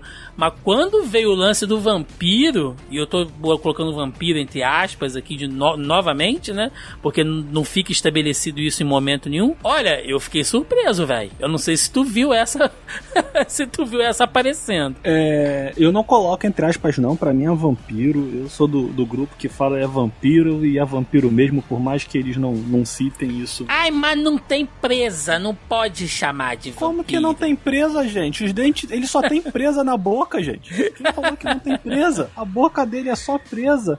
É, o fato dele ser o, o padre, em dado momento eu comecei a desconfiar. Que a gente. Porque também tem uma coisa, a gente começa a assistir muito filme, muita série, muita coisa, a gente já mais ou menos começa a ficar desconfiado do que pode acontecer, né? Uhum. Então o fato dele de alguma maneira ser o padre é, já me já me dava um, um alertazinho ali. Agora, o, o que eu achei muito interessante pra mim que pegou mesmo, né, foi não só o fato dele ser um vampiro, porque quando aquele cara chega de noite pra conversar com ele, né, já fica meio nítido que, que vai dar ruim ali, né, foi a maneira que ele encarou pra- pra- a- o vampirismo, né? Toda a justificativa que ele vai tentar dar e que quer queira que não a deve acaba reforçando essa visão que ele vai ter. E aí me ajudem, porque eu fiquei tentando lembrar, a criatura fala em algum momento na série? Hum, não, ela se comunica meio de forma instintiva com ele ali, né? Com o Monsieur Porque ele fica, né, A tempo- gente não, a gente Ele não fica- ouve ela falar, né? Mas é. Pois é, ele fala, a se ele se comunica, é, me dá um sinal, fala comigo, mas eu fico, eu fico com esse questionamento. Em algum momento a criatura realmente falou com ele? Ou foi a fé dele, uma fé distorcida que fez ele interpretar o tempo todo do jeito que ele queria e pra criatura tava de boa porque ela tava se alimentando, conseguindo mais gente pra ela? Tá, por exemplo, aquela cena do Riley, né, que é quando o Riley descobre né, o, o Uhum. anjo. E isso foi um ponto de Da- virada pra mim. É, eu tomei. eu- é, essa é uma daquelas bolas curvas que eu tomei. É, eu tomei basicamente três, né? Mas tudo bem. É, essa. O Riley, nessa hora, a criatura meio que se comunica. Ela, eu não lembro se ela chega a fazer um som ou se eu tô lembrando errado, mas é, fica meio subentendido pela reação do padre que, ela, que ele conseguiu se comunicar. Talvez quando eles. Os. Quando eles recebem o sangue, né, eles ficam vinculados à criatura e consigam se comunicar. Hum. E isso é deixado um pouco de fora. Mas não é explicado com todas as palavras na série. Porque o. E aí, só um detalhe, né? A gente já tava uma hora e 14 mais ou menos falando sobre a série, e agora que a gente recomeçou a realmente falar sobre a criatura, né? É, eles enxergavam a criatura. Pra mostrar como tem coisa nessa série. Sim, não cara. uma crítica Sim, pra gente, sim. não. É assim, é, a criatura é só a ferramenta que ele usou ali pra abordar uma série de outras coisas. Sim. Né? Esse é o meu ponto. Eu acho que a série ela é muito maior do que uma história de sobrenatural ou de vampiro. Eu acho Sim. que em, em- em algum ponto eu gosto da série, eu gosto muito. Eu, em algum ponto eu admito que eu fiquei um pouco frustrado quando começaram a vir os primeiros eventos sobrenaturais. Eu tava gostando tanto daquele daquela, daquele drama íntimo Uhum. sobre o conflito de fé e de tradição. E, e da quebra tal, que, que realmente eu fiquei assim: não, não, não, tira o vampiro, tira o vampiro, eu quero voltar pras pessoas, sabe? Não, e assim, você nota também claramente que o vampiro não é importante pela qualidade do CGI que é usado ali, né, cara? Que é a computação gráfica do PlayStation 2, né, gente? Então, assim, é, é feio demais. Mas porque não é importante, né? É só uma alegoria mesmo pra poder mostrar a coisa como é feita e tal. E eu vi algumas pessoas meio que reclamando, né? Tipo, ai, mas o bicho, ah, ele é burro, ele não, ele se comporta de uma maneira estranha e tal. Porque, na verdade, gente, aí é o meu ponto de vista. E como isso não é importante pra série, ele tá ali realmente só pra funcionar como uma alegoria, né? É, você recebe a explicação lá do padre que aquelas ruínas elas estavam escondidas, né? Há não sei quantos anos, né? Talvez centenas, milhares de anos, enfim. E elas só foram reveladas por causa lá da tempestade de areia. Ou seja, aquele bicho deve ser um bicho ancestral, cara. Ele Talvez ele não vê outro ser humano, sabe, há não sei quantos anos. Ele não sabe o que é um, que é um carro, né? Ele não sabe o que é luz elétrica por exemplo. Então, ele se comportou como um predador, como um animal, né? É, em um, em um novo lugar. que- a gente não sabe a mitologia aqui da, da parada. Por mais que não seja chamado de vampiro, a gente tem muito a mentalidade da, da mídia do vampiro da Anne Rice. Se você for ver outras obras, o próprio o, o Drácula, ele é completamente diferente. ele ainda é, é- é inteligente, tal, mas ele é, é uma inteligência maligna, sabe? Como uma criatura. Se você for ver outros vampiros e outras mitologias, ele é uma fera imortal, sabe? Ele não se comporta daquele. Não é um vampiro de calça de couro tomando vinho com camisa de algodão, sabe? Em- no, no, no segundo andar de uma boate de rock. Isso é o vampiro da Anne Rice. As pessoas não, não é a única visão possível. Então, assim, não necessariamente ele vai se comportar daquele, como o Lestat. Provavelmente a galera tá dizendo que ele é burro, que a mulher tava cortando a asa dele lá e ele de boa, né? Mas assim, cara, ele é uma criatura, entendeu? É, é bem isso isso que, que o Joaquim falou. Ele não, ele não é uma inteligência, ele não é o senhor da, da estratégia. Ele tá com fome, ele vai comer.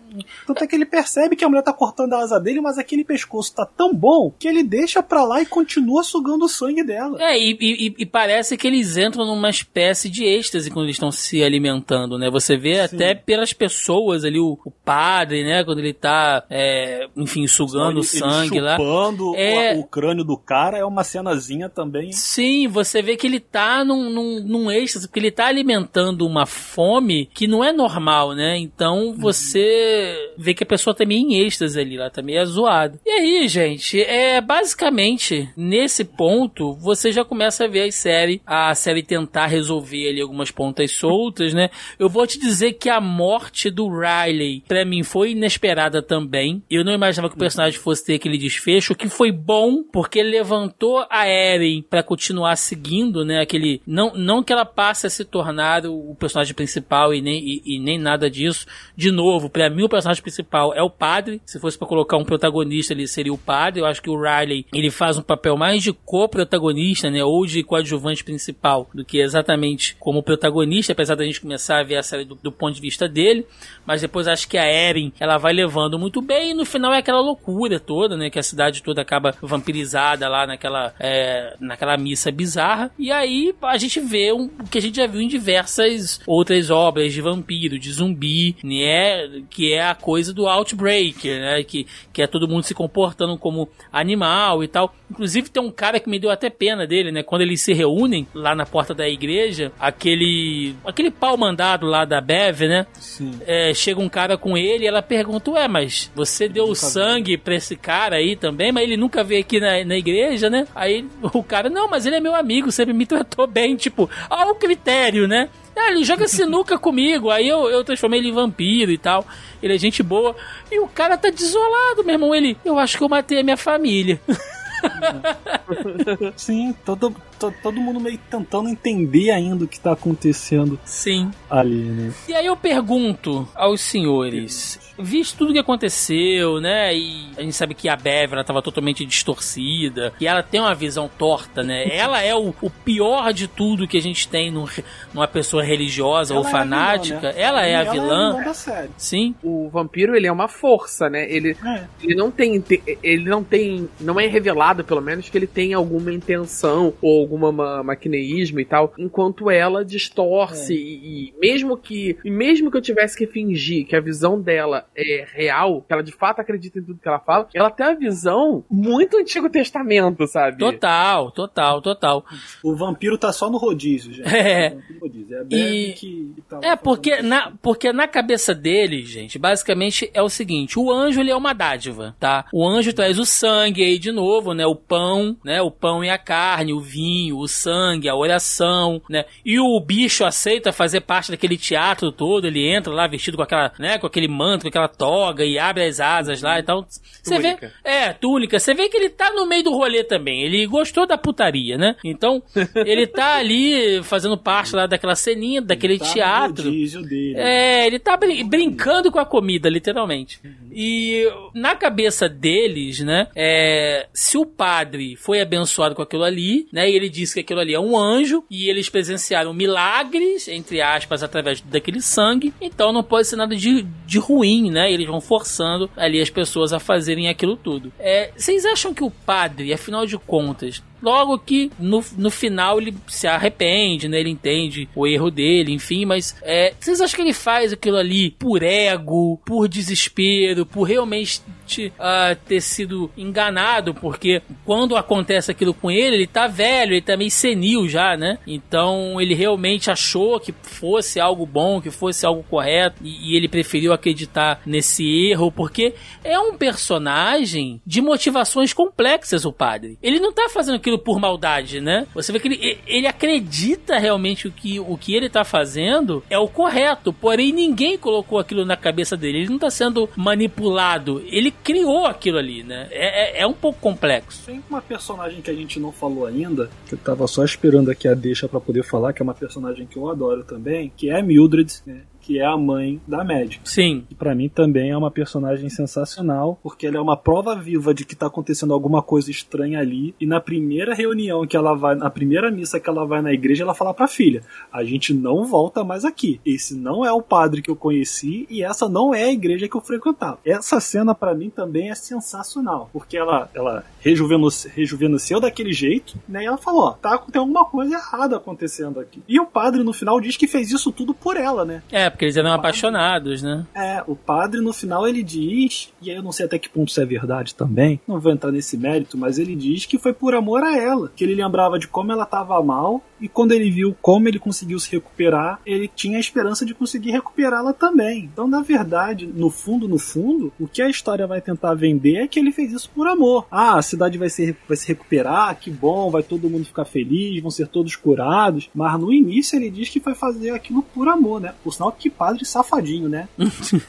É, a Sara, a médica, é filha deles, né? É filha do padre. Com ele. No final a gente sabe que eles tiveram um caso e ela é filha dele, assim. É... É, é, essa foi, esse foi bem óbvio, né? Quando ela descreve a relação e tal, que ela, É, que ela como ela é homossexual, né? que- Ela, ah, não, é como se ele sempre soubesse, ele fica me olhando assim, e você- e ele é muito próximo da mãe dela, e quando a mãe dela olha ele pela primeira vez jovem, reconhece, ela fala assim, é, fodeu, ela é filha do médico, ela é filha do pai. Eu, eu, eu realmente acho que ele acreditava naquilo. Eu não acho que ele se usou da situação. Eu realmente. Porque não é difícil de entender. Dentro de uma visão de que eu. Tentando olhar pelos olhos do personagem, de um padre católico, de uma, de uma vilazinha, muito velho, muito tradicional. Ele tava senil quando ele tem o primeiro encontro, e depois ele presencia. É, eu não, não sei pra quem é de fora, mas os, os milagres bíblicos os, e, a- e as simbologias cristãs, elas não são exatamente muito higienistas, sabe? Realmente envolve um grande número de sangue e sacrifício e criaturas bizarras e não é difícil perceber, sabe? E você tem os milagres, entre os milagres mais famosos da Bíblia, o, a questão do, do Lázaro, né? Então não seria difícil dele fazer, dele ali na visão dele ter uma coisa de ver, ah, de ver aquilo como um sinal e, e particularmente quando entra num tocante ao Antigo Testamento tem muita coisa do sacrifício. É, é, é- afinal, é o Deus que destruiu Sodoma e Gomorra, né? Ele não. Nem sempre ele é o Deus do amor do Novo Testamento. Então, assim, ser uma coisa tão, assim, sanguínea, violenta, não seria tão impossível dentro de uma dentro de uma teologia um pouco mais antiga. Então, assim, eu, eu acredito realmente que até determinado ponto, a- acho que até a morte do, do cara lá, do, do, do, do, do cara que avaliou a menina, é, ele tava realmente, aquilo é um milagre, aquilo é, é realmente é um anjo de Deus. Naquela hora ele começa a duvidar. E quando ele tem a fé dele abalada e ele não sabe o que ele tá fazendo, e, e- e você vê que ele, ele não quer ceder à tentação de beber sangue, sabe? Ele, ele evita até o último minuto. É quando entra a Bev. E aí ela manipula a situação a favor dela. E eu acho que ali ele, de certa forma, ele se deixa ser levado pelo discurso dela, porque. para não ter que viver com a culpa do que ele fez. Então ali eu acho que. É ali que eu acho que é a, a virada do personagem. Que eu acho que até então as intenções dele eram todas boas. Não tô dizendo que ele é um personagem necessariamente bom ou que o que ele fez é bom, mas a intenção dele era boa. Ele acreditava de fato que estava fazendo a obra de Deus. Bom, De e. boas intenções, o inferno tá cheio. Ah, é, pois é. E a gente tem aquele final, né? Que ali é realmente a loucura e é o final de resoluções, né? Das pessoas terem que, que se entender com o Criador, literalmente. Porque não tem mais onde se esconder, né? O, o sol vai, vai raiar. Quem não virou vampiro ou já morreu ou tá gravemente ferido, como é o caso lá do, lá do xerife, enfim.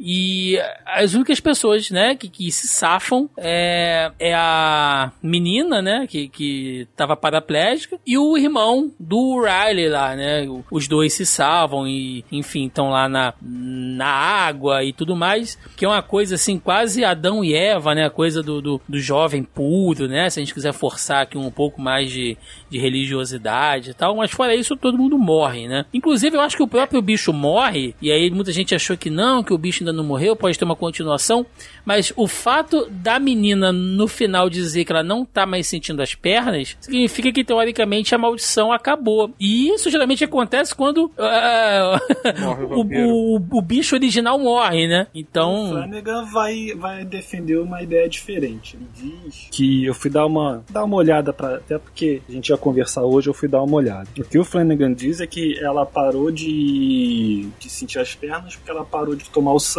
e aí foi diluindo no organismo dela. E que ele preferiu deixar em aberto mesmo essa questão do vampiro tá vivo ou não, porque como o vampiro acaba sendo o instrumento dele para representar é, as contradições, né? O fugiu a palavra agora, mas todo esse movimento da Bev, né? É como se, se o vampiro ali fosse a manifestação do comportamento da Bev, essa distorção religiosa, como as pessoas podem se aproveitar ainda do para fazer o mal. E ele entende que isso sempre está à espreita, que isso sempre pode retornar. Então ele preferiu deixar o mistério de que teria uma maneira desse vampiro aparecer de novo, assim, no sentido de que a gente precisa ficar sempre em alerta, porque o que aconteceu na ilha pode acontecer novamente. A gente pode se deixar levar por determinados cursos, fanatismo, lembre.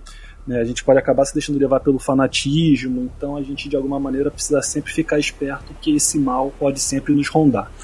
E a gente também tem que levar do ponto de vista mercadológico, né? Porque já existe uma espécie de Flanagan verse aí, né? O universo do, do, do Mike Flanagan tá sendo criado aí, né, velho? Com, com, com, a, as, com, com todas as séries, né? Então eu, particularmente, não me surpreenderia se futuramente tivesse um- uma história ligando tudo, né? Não tô dizendo que tenha, até porque alguns atores, eles fazem, ele- eles trabalham em ambas as séries, né? A gente tem atores aí que trabalham em todas as séries. Em- É, a, a, a menina, né? Ela tá em. Acho que nas três, se não me engano. É, então eu não sei, mas pode haver uma, uma história com referências, entendeu? Uma história onde, sei lá, você passa por um lugar que tem a mansão e aí o vampiro vai estar atacando por lá, né? A gente não não pode nunca descartar, gente, esse tipo de coisa porque produtor adora fazer um negócio, ainda mais porque o cara tá em alta, né? É, eu sinceramente não sei se precisaria de algo assim, mas de qualquer maneira há uma possibilidade, sempre há uma possibilidade. O próximo trabalho dele com o Netflix é o Clube da Meia-Noite, né?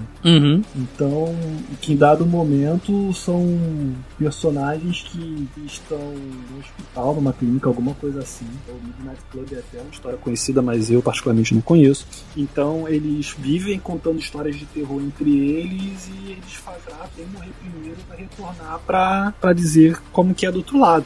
Nada impede deles estarem sentados contando cada um a sua história de terror. A história de um ser a maldição da Residência Rio, do outro ser a Mansão Bly, do outro ser a Missa da Meia-Noite. Nada impede. Sim, sim. Bom, antes da gente ir aqui para as considerações finais, né? Como sempre fazemos, temos aqui os comentários e as perguntas dos nossos amigos ouvintes lá do nosso grupelho do Zoneando Podcast no Facebook, né? Se você tá ouvindo esse programa e ainda não faz parte do nosso grupelho, tá dando bobeira, o link tá na postagem aí do nosso site, nosso programa tá logo abaixo ao player, ou você procura aí no Facebook Zoneando Podcast, que você acha o nosso grupo, onde toda semana, via de regra, eu jogo lá o tópico da pré-pauta com um espaço pra galera deixar perguntas e comentários sobre a série. E essa semana, como avisamos, seria sobre Missa da Meia-Noite. Tivemos aqui alguns comentários do nosso amigo Rodrigo Moquepon. Ele faz duas afirmações aqui. Aquele vampiro é muito burro e o pessoal daquela cidade é muito burro. Olha, Rodrigo, a questão do vampiro é o que a gente falou, né? Ele é uma criatura, ele é um bicho, assim, não, não chega a ser muito racional. Mas as pessoas, Rodrigo, eu vou te dizer o seguinte, cara. Olhando o mundo de hoje, inclusive hoje eu ouvi uns áudios excelentes, Joca, naquele grupo lá dos. Eu acho, do- eu do- acho de uma fé inacreditável. Ele tá, ele tá morando embaixo de uma pedra nos últimos três anos. Rodrigo, cara, olha, eu vou te colocar aí uns grupos que eu faço parte do Kianon brasileiro. Pega, amigo, abre qualquer. Abre o Twitter, cacete. Que vai ver você as vai ver a galera que tem. Cara, é. é- Eu mandei pro Thiago Sim. uma avaliação de uma garota no Google. Não demorou muito, não. Tava no Google avaliando. Cara, olha, tem uns grupos que eu faço parte que rolam uns papos que assim, é, é- é chip de vacina pra lá, entendeu? É a loucura pra lá, assim. Então. Cara, se você tem uma cidadezinha hoje em dia completamente fanática, assim, envolvida por um líder religioso muito carismático, as pessoas fazem esse tipo de coisa. cara. E eu vou te dizer, não é inédito na história isso aí não, velho. Assim, de, de você ter um cara que é um líder religioso levando pessoas a fazerem coisas bizarras, né? Isso não, não, não tá longe, não. Literalmente, aquela cerimônia da Páscoa faz uma referência ao Kool-Aid, sabe? Que é um evento, uma história real que aconteceu de um culto religioso fanático em que as pessoas beberam veneno. Sim, sim. Cara, o... Então, assim, é, e vamos, vamos tentar nos colocar um pouco no, no papel dos personagens. Não que eu acho que eu, eu iria tão a fundo quanto eles foram, por motivos óbvios. Mas assim, você tá numa vila que nada acontece. Aí de repente o padre da igreja que tava morrendo volta mais novo. A paraplégica começa a andar. A que não enxergava, que precisava de óculos, não precisa mais de óculos. A senhorinha que tava com Alzheimer tá, tá mais nova do que a filha. É claro que isso vai ter um impacto nas pessoas. Ah, isso justifica tudo que eles fizeram? Claro que não. Mas, meu querido, se tu tá vendo aquele troço acontecendo com os teus olhos, Uhum. algum impacto É, amigo. vai ter em você. Velho, Eu vou ser bem sincero, se a menina levanta e anda ali, naquele contexto, você conhece a pessoa e sabe Porra, a é, situação, é. eu caio, de- eu caio de joelho na mesma hora, filho. É verdade. Já era. Velho, o mundo tá tão doido que se o peixe ur- urbano ainda existisse, ia ter pacote de férias pra Midsommar, cara. O negócio tá tão maluco que seria por aí. O Leandro Friani jogou aqui pra gente que antediluviano ele seria, fazendo uma referência a Vampiro Máscara. Aí, ó, Leandro, que também é- se amarra num RPGzinho como nós aqui. Cara, olha, eu vou te dizer, é difícil, porque, como a gente falou, aquele ali é um vampiro ancestral, assim, né? Eu não, eu não sei. Ele talvez fosse mais aquela coisa lá dos vampiros do Oriente, né? Não, ele tá distante do vampiro clássico europeu aí, como o Joca explicou, assim, ó, é até difícil. Ele tá mais pra demônio do que pra vampiro, cara. Vou, vou, vou te falar. E o Leandro ainda deixa aqui mais dois comentários pra gente, olha. O que dá mais medo? Um monstro ou loucos religiosos? Olha, Leandro, às vezes não tem muita diferença, cara.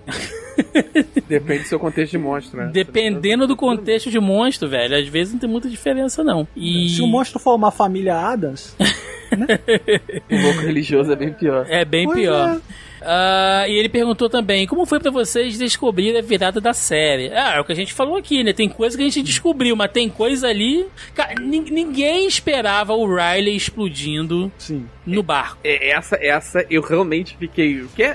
Ninguém. eu- primeiro, quando ele é mordido, eu não esperava. Eu realmente achei que ele fosse escapar de algum jeito. Aí eu fiquei, ok. Aí eu, eu, eu tava até parando, eu tava até indo dormir já. Sabe quando você tá pescando o olho, sabe? Assistindo. Eu, não, pera aí, eu vou assistir pelo menos mais uns 5 minutos até. Aí quando começou a situação, eu, ah. Aí eu, tá, agora deixa eu dormir. Aí, e depois quando ele explodiu ali, eu fiquei, não, não é possível, não, não é isso que aconteceu, sabe? Tem, tem umas duas ou três bolas curvas que a série me pegou. A parada de ser um vampiro, eu matei no, no meio do primeiro episódio, mas é porque é muito clara a referência a Drácula, pra ser outra coisa, sabe? a minha esposa gritou quando o vampiro pula na direção dele. É, dá um, dá um negocinho. No, Na cena do barco, eu comecei a ficar tenso porque eu assim, gente, ele vai atacar essa mulher, ela vai matar ele, o que que vai acontecer aí? Aí de repente ele- ela começa a berrar e ele começa a, a pegar fogo. Agora, ele fez isso na, na Residência Rio. Né? A Residência Rio, você acompanha a Eleonor, né, que é a Victoria Pedret. Eu até abri aqui pra poder ver o nome. Que tu acha que de alguma maneira é ela que tá contando a história. Aí tu descobre que quem tá contando a história era a responsável pelo jardim e começa a namorar ela, que só vai ter importância lá no meio pro final da série. Uhum. Então ele já gosta de, de brincar um pouco com isso, né? De, de colocar um personagem no, no centro da questão e pra tu achar que ele que vai até o final e tu toma uma rasteira da vida. Exato. A Amanda Costa comentou aqui pra gente a meia série. Sim, Amanda, também foi uma das últimas séries da Netflix que eu vi que eu curti bastante aí. O Marcos Tavares jogou aqui pra gente. Só acho que toda produção audiovisual feita nos Estados Unidos retrata os católicos como pessoas estranhas. Essa série, que é ótima por sinal, é só mais um exemplo. Olha, acho que como a Igreja Católica, principalmente no, né, no, naquele cenário norte-americano, da cidadezinha do interior, é tão clássico, Marcos, é tão Stephen Kingiano, ele realmente acaba sendo é, palco, né, para essas histórias, porque é uma igreja católica, mas é uma igreja católica raiz, né, velho? Não é qualquer igreja, assim, não é moderna e tal, é aquela bem redneck mesmo. É a questão do, do, nessa série eu até acho menos ou menos cômodo, porque ele ainda faz uma dualidade, ele mostra personagens bons e, e, e cinza de ambos os lados, então ele tem, tem uma visão. Mas de modo geral, nas produções americanas é só preconceito mesmo, porque a, a igreja católica é muito pequena nos Estados Unidos, ela é, então ela, ela é uma minoria. Então assim, quando você não pode bater na WASP, né, aquele white protestant, não sei o que, white protestant American, sabe, o, a- a classe média de verdade, porque vai ofender o teu público, você não vai ter dinheiro, você bate ali na, na minoria que tá próximo o suficiente tal, que os protestantes vão, vão achar que não é com eles, vão poder rir da piada e você segue a crítica. Então, se tem um contexto bem claro de, na maioria das produções, não é o caso aqui, de preconceito com uma minoria mesmo. É porque a gente tem a visão nossa do catolicismo aqui. América Latina, que é né? Que é, É latino, que é forte, é, é muito pre- é muito arregado assim, na cultura. Mas, por exemplo, se você for nos Estados Unidos e na, na Inglaterra, por exemplo, eles são uma extrema minoria. E, por exemplo, no caso da Inglaterra, sofreram perseguição, entendeu? E é e, e, é, e muitos tem muitos nomes chulos e termos bem ofensivos ligados ao catolicismo em ambos os lugares. Sim. Se você pega 007, com 007 Viva e Deixe Morrer, não é um filme norte-americano, né, do Reino Unido, mas a maneira que eles tratam a- as, as religiões de matrizes africanas ali, gente, é, de novo, eu sou espírita, não sou espiritualista, então não, não me afeta diretamente, mas a maneira que eles tratam as religiões ali de matriz africana, é, é- o que fizeram nessa série é, é pinto. Por sinal, é um dos melhores 007 pra mim. O 007 Vive e Deixe Morrer. E pra fechar, nosso amigo Fábio Mourão comentou aqui: assisti antes de ver Residência Rio e Mansão Bly. Se soubesse da qualidade das séries desse diretor, já tinha visto bem antes. Olha, o senhor é um safado, porque se tivesse ouvido os programas, teria já, entendeu? Seguido as nossas recomendações aqui, você já teria, entendeu? Visto o, o quão bom são as séries. É... E quanto às questões, qual a cena mais pesada pra vocês? Pra mim foi o. Aí botou aqui spoiler, né? Personagem principal morrendo, queimado e a mina gritando no barco. É, acho que visualmente, Fábio. Ninguém tava esperando aquilo ali, mano. É muito assim, realmente im- im- impactante, né? Realmente é a mais forte. A galera se envenenando, pra mim, foi a pior. É doideira também. É A doideira. mais me agrediu, assim, foi assim, que eu fiquei mais impactado, é a do padre bebendo o sangue no crânio do cara, assim, sentado. A chupada na cabeça, né, cara? É. É. É complicado. Ah, senhores, considerações finais, então. Missa da meia-noite, né? Midnight Mass. Aí de Mike Flanagan. Luiz Otávio. Suas considerações finais sobre a série. Bacana, indica, valeu a pena ter assistido. Não, eu indico bastante, é uma das melhores séries que eu assisti nesse ano, né? O, o colega aí que falou que vai assistir as outras, a Mansão Bly é inferior e a Residência Rio ela dá mais sustos. São propostas diferentes, mas são boas também. Mas é, é uma das melhores séries do ano, é, sem dúvida. E, e é bom a Netflix ter um acerto desse, porque ela andou errando muito. assim.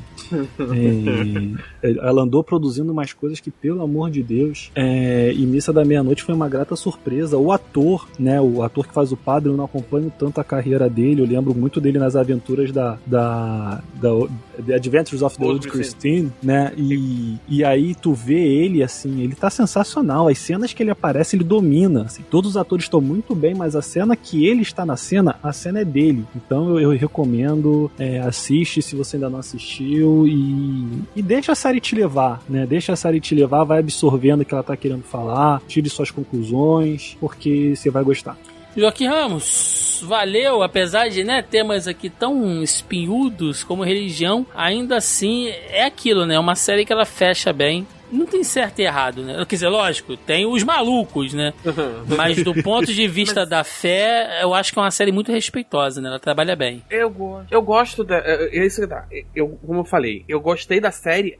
Eu gostaria até mais dela sem o vampiro. Eu gosto, eu gosto do ponto de vista sobrenatural. Eu adorei a série, mas eu tava tão entretido naqueles personagens, naquele drama, que eu assistiria uma série só sobre os dramas de viver naquela vilazinha, sabe? Eu continuaria assistindo. Eu adorei. Eu fiquei. Ele comentou, né, que o ator que faz o padre, ele era do The New Adventures of Old Christine. Eu fiquei vários episódios, eu fiquei dois, três episódios tentando lembrar de onde eu conhecia ele, eu não conseguia, não conseguia. Até uma hora que eu tive uma epifania. Eu, cacete! É uma hora que ele tá com a cara muito, muito cabisbaixo, muito ferrado, aquela cara de cachorro abandonado na, na beira da estrada. Aí eu, ah, Neil Adventure Christine. O personagem dele lá é bem ferrado. Uhum. Mas, mas aí, é- é um ator que eu gostei muito de ver ele. Eu não fazia ideia do potencial dele. É, eu, eu passei meio. Eu fui assistir, meio batido. é, as outras séries dele. E tanto que eu não gravei por isso, eu fui assistir muito depois e tal. Mas assim, essa série me deixou muito empolgado. E eu gosto, e mais uma vez sobre o tema religioso, eu acho que a série faz isso de maneira muito boa, fugindo do maquineísmo óbvio. Ela tem críticas, ela tem os vilões, mas ela foge do maquineísmo óbvio, oferecendo outras visões. E eu acho que isso é, é a parte que leva melhor. E eu acho que ele amadurece, ele tem mais, ele tá tendo mais controle nas séries dele pra Netflix, que eu acho assim que a próxima, com o sucesso dessa série, eu acho que a próxima dele vai ser ainda melhor, porque ele vai ter mais liberdade pra poder fazer essas coisas mais introspectivas dentro do terror. Em Mike Flanagan We Trust, né, cara? Tamo aí seguindo na,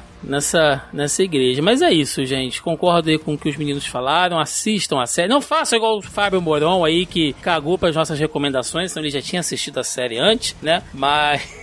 Brincadeira, Fábio. Mas é, assistam, cara. E assistam lá a Residência Rio, é, a Mansão Bly também, porque vocês vão ver que, assim como a Missa da Meia-Noite, são séries que usam o terror como alegoria pra falar de outras coisas mais profundas e tal. Enfim, tem podcast aí na casa pra vocês ouvirem, onde a gente fala mais sobre isso. É isso, gente. Vamos lá, vamos pro encerramento. Vambora! E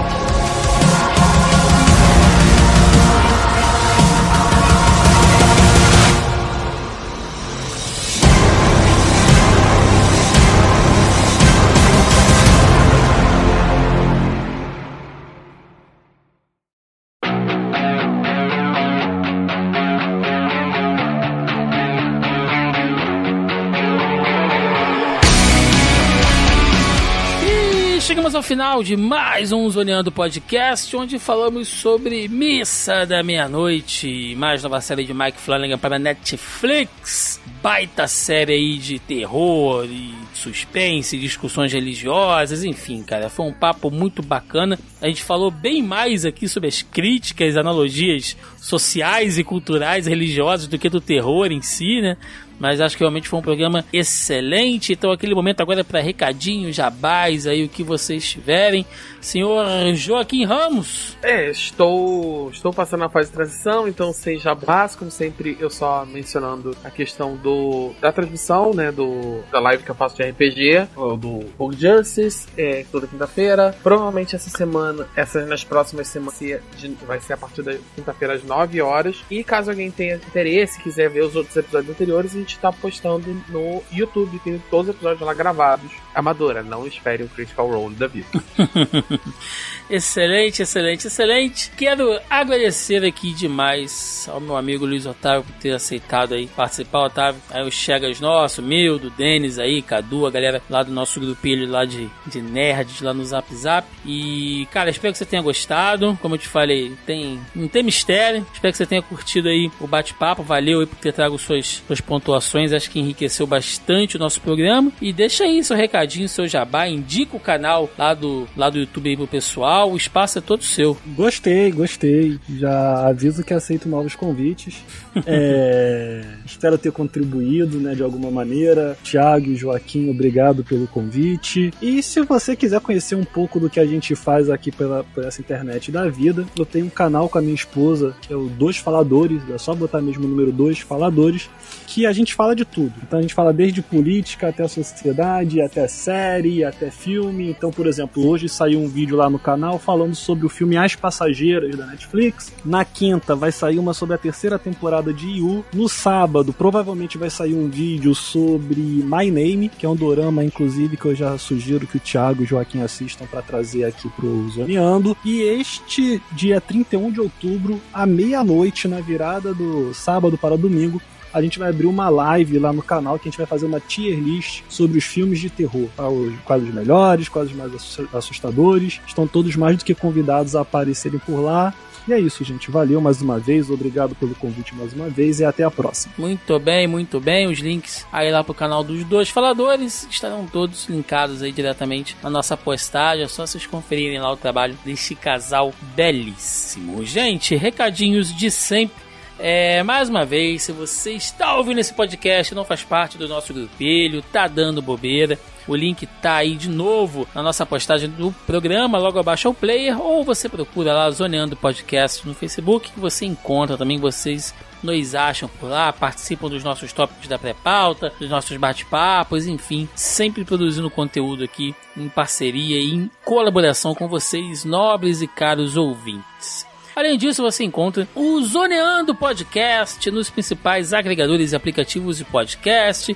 Estamos também no Deezer e no Spotify, e claro, aqui no zonae.com.br, nosso site, nossa casa, onde vocês acham outros programas aí também. Podem futucar, fuxicar à vontade o nosso catálogo. E também estamos nas principais redes sociais: Facebook, Instagram, Twitter e no YouTube também. Vai ter vídeo lá de Missa da Meia-Noite, vão ter outros vídeos aí de outras séries que eu andei vendo. Eu tô meio enrolado esses tempos aí, vocês sabem disso. Mas em breve, em breve, teremos alguns videozinhos por lá. Gente, é isso. Deixem nos comentários a opinião de vocês. O que vocês acharam de Missa da Meia-Noite? Se vocês estão empolgados aí com os próximos lançamentos do Mike Flanagan. Enfim, deixe a sua opinião.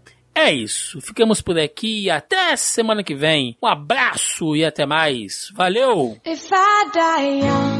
Bury me lay me down on a bed of roses, sink me in the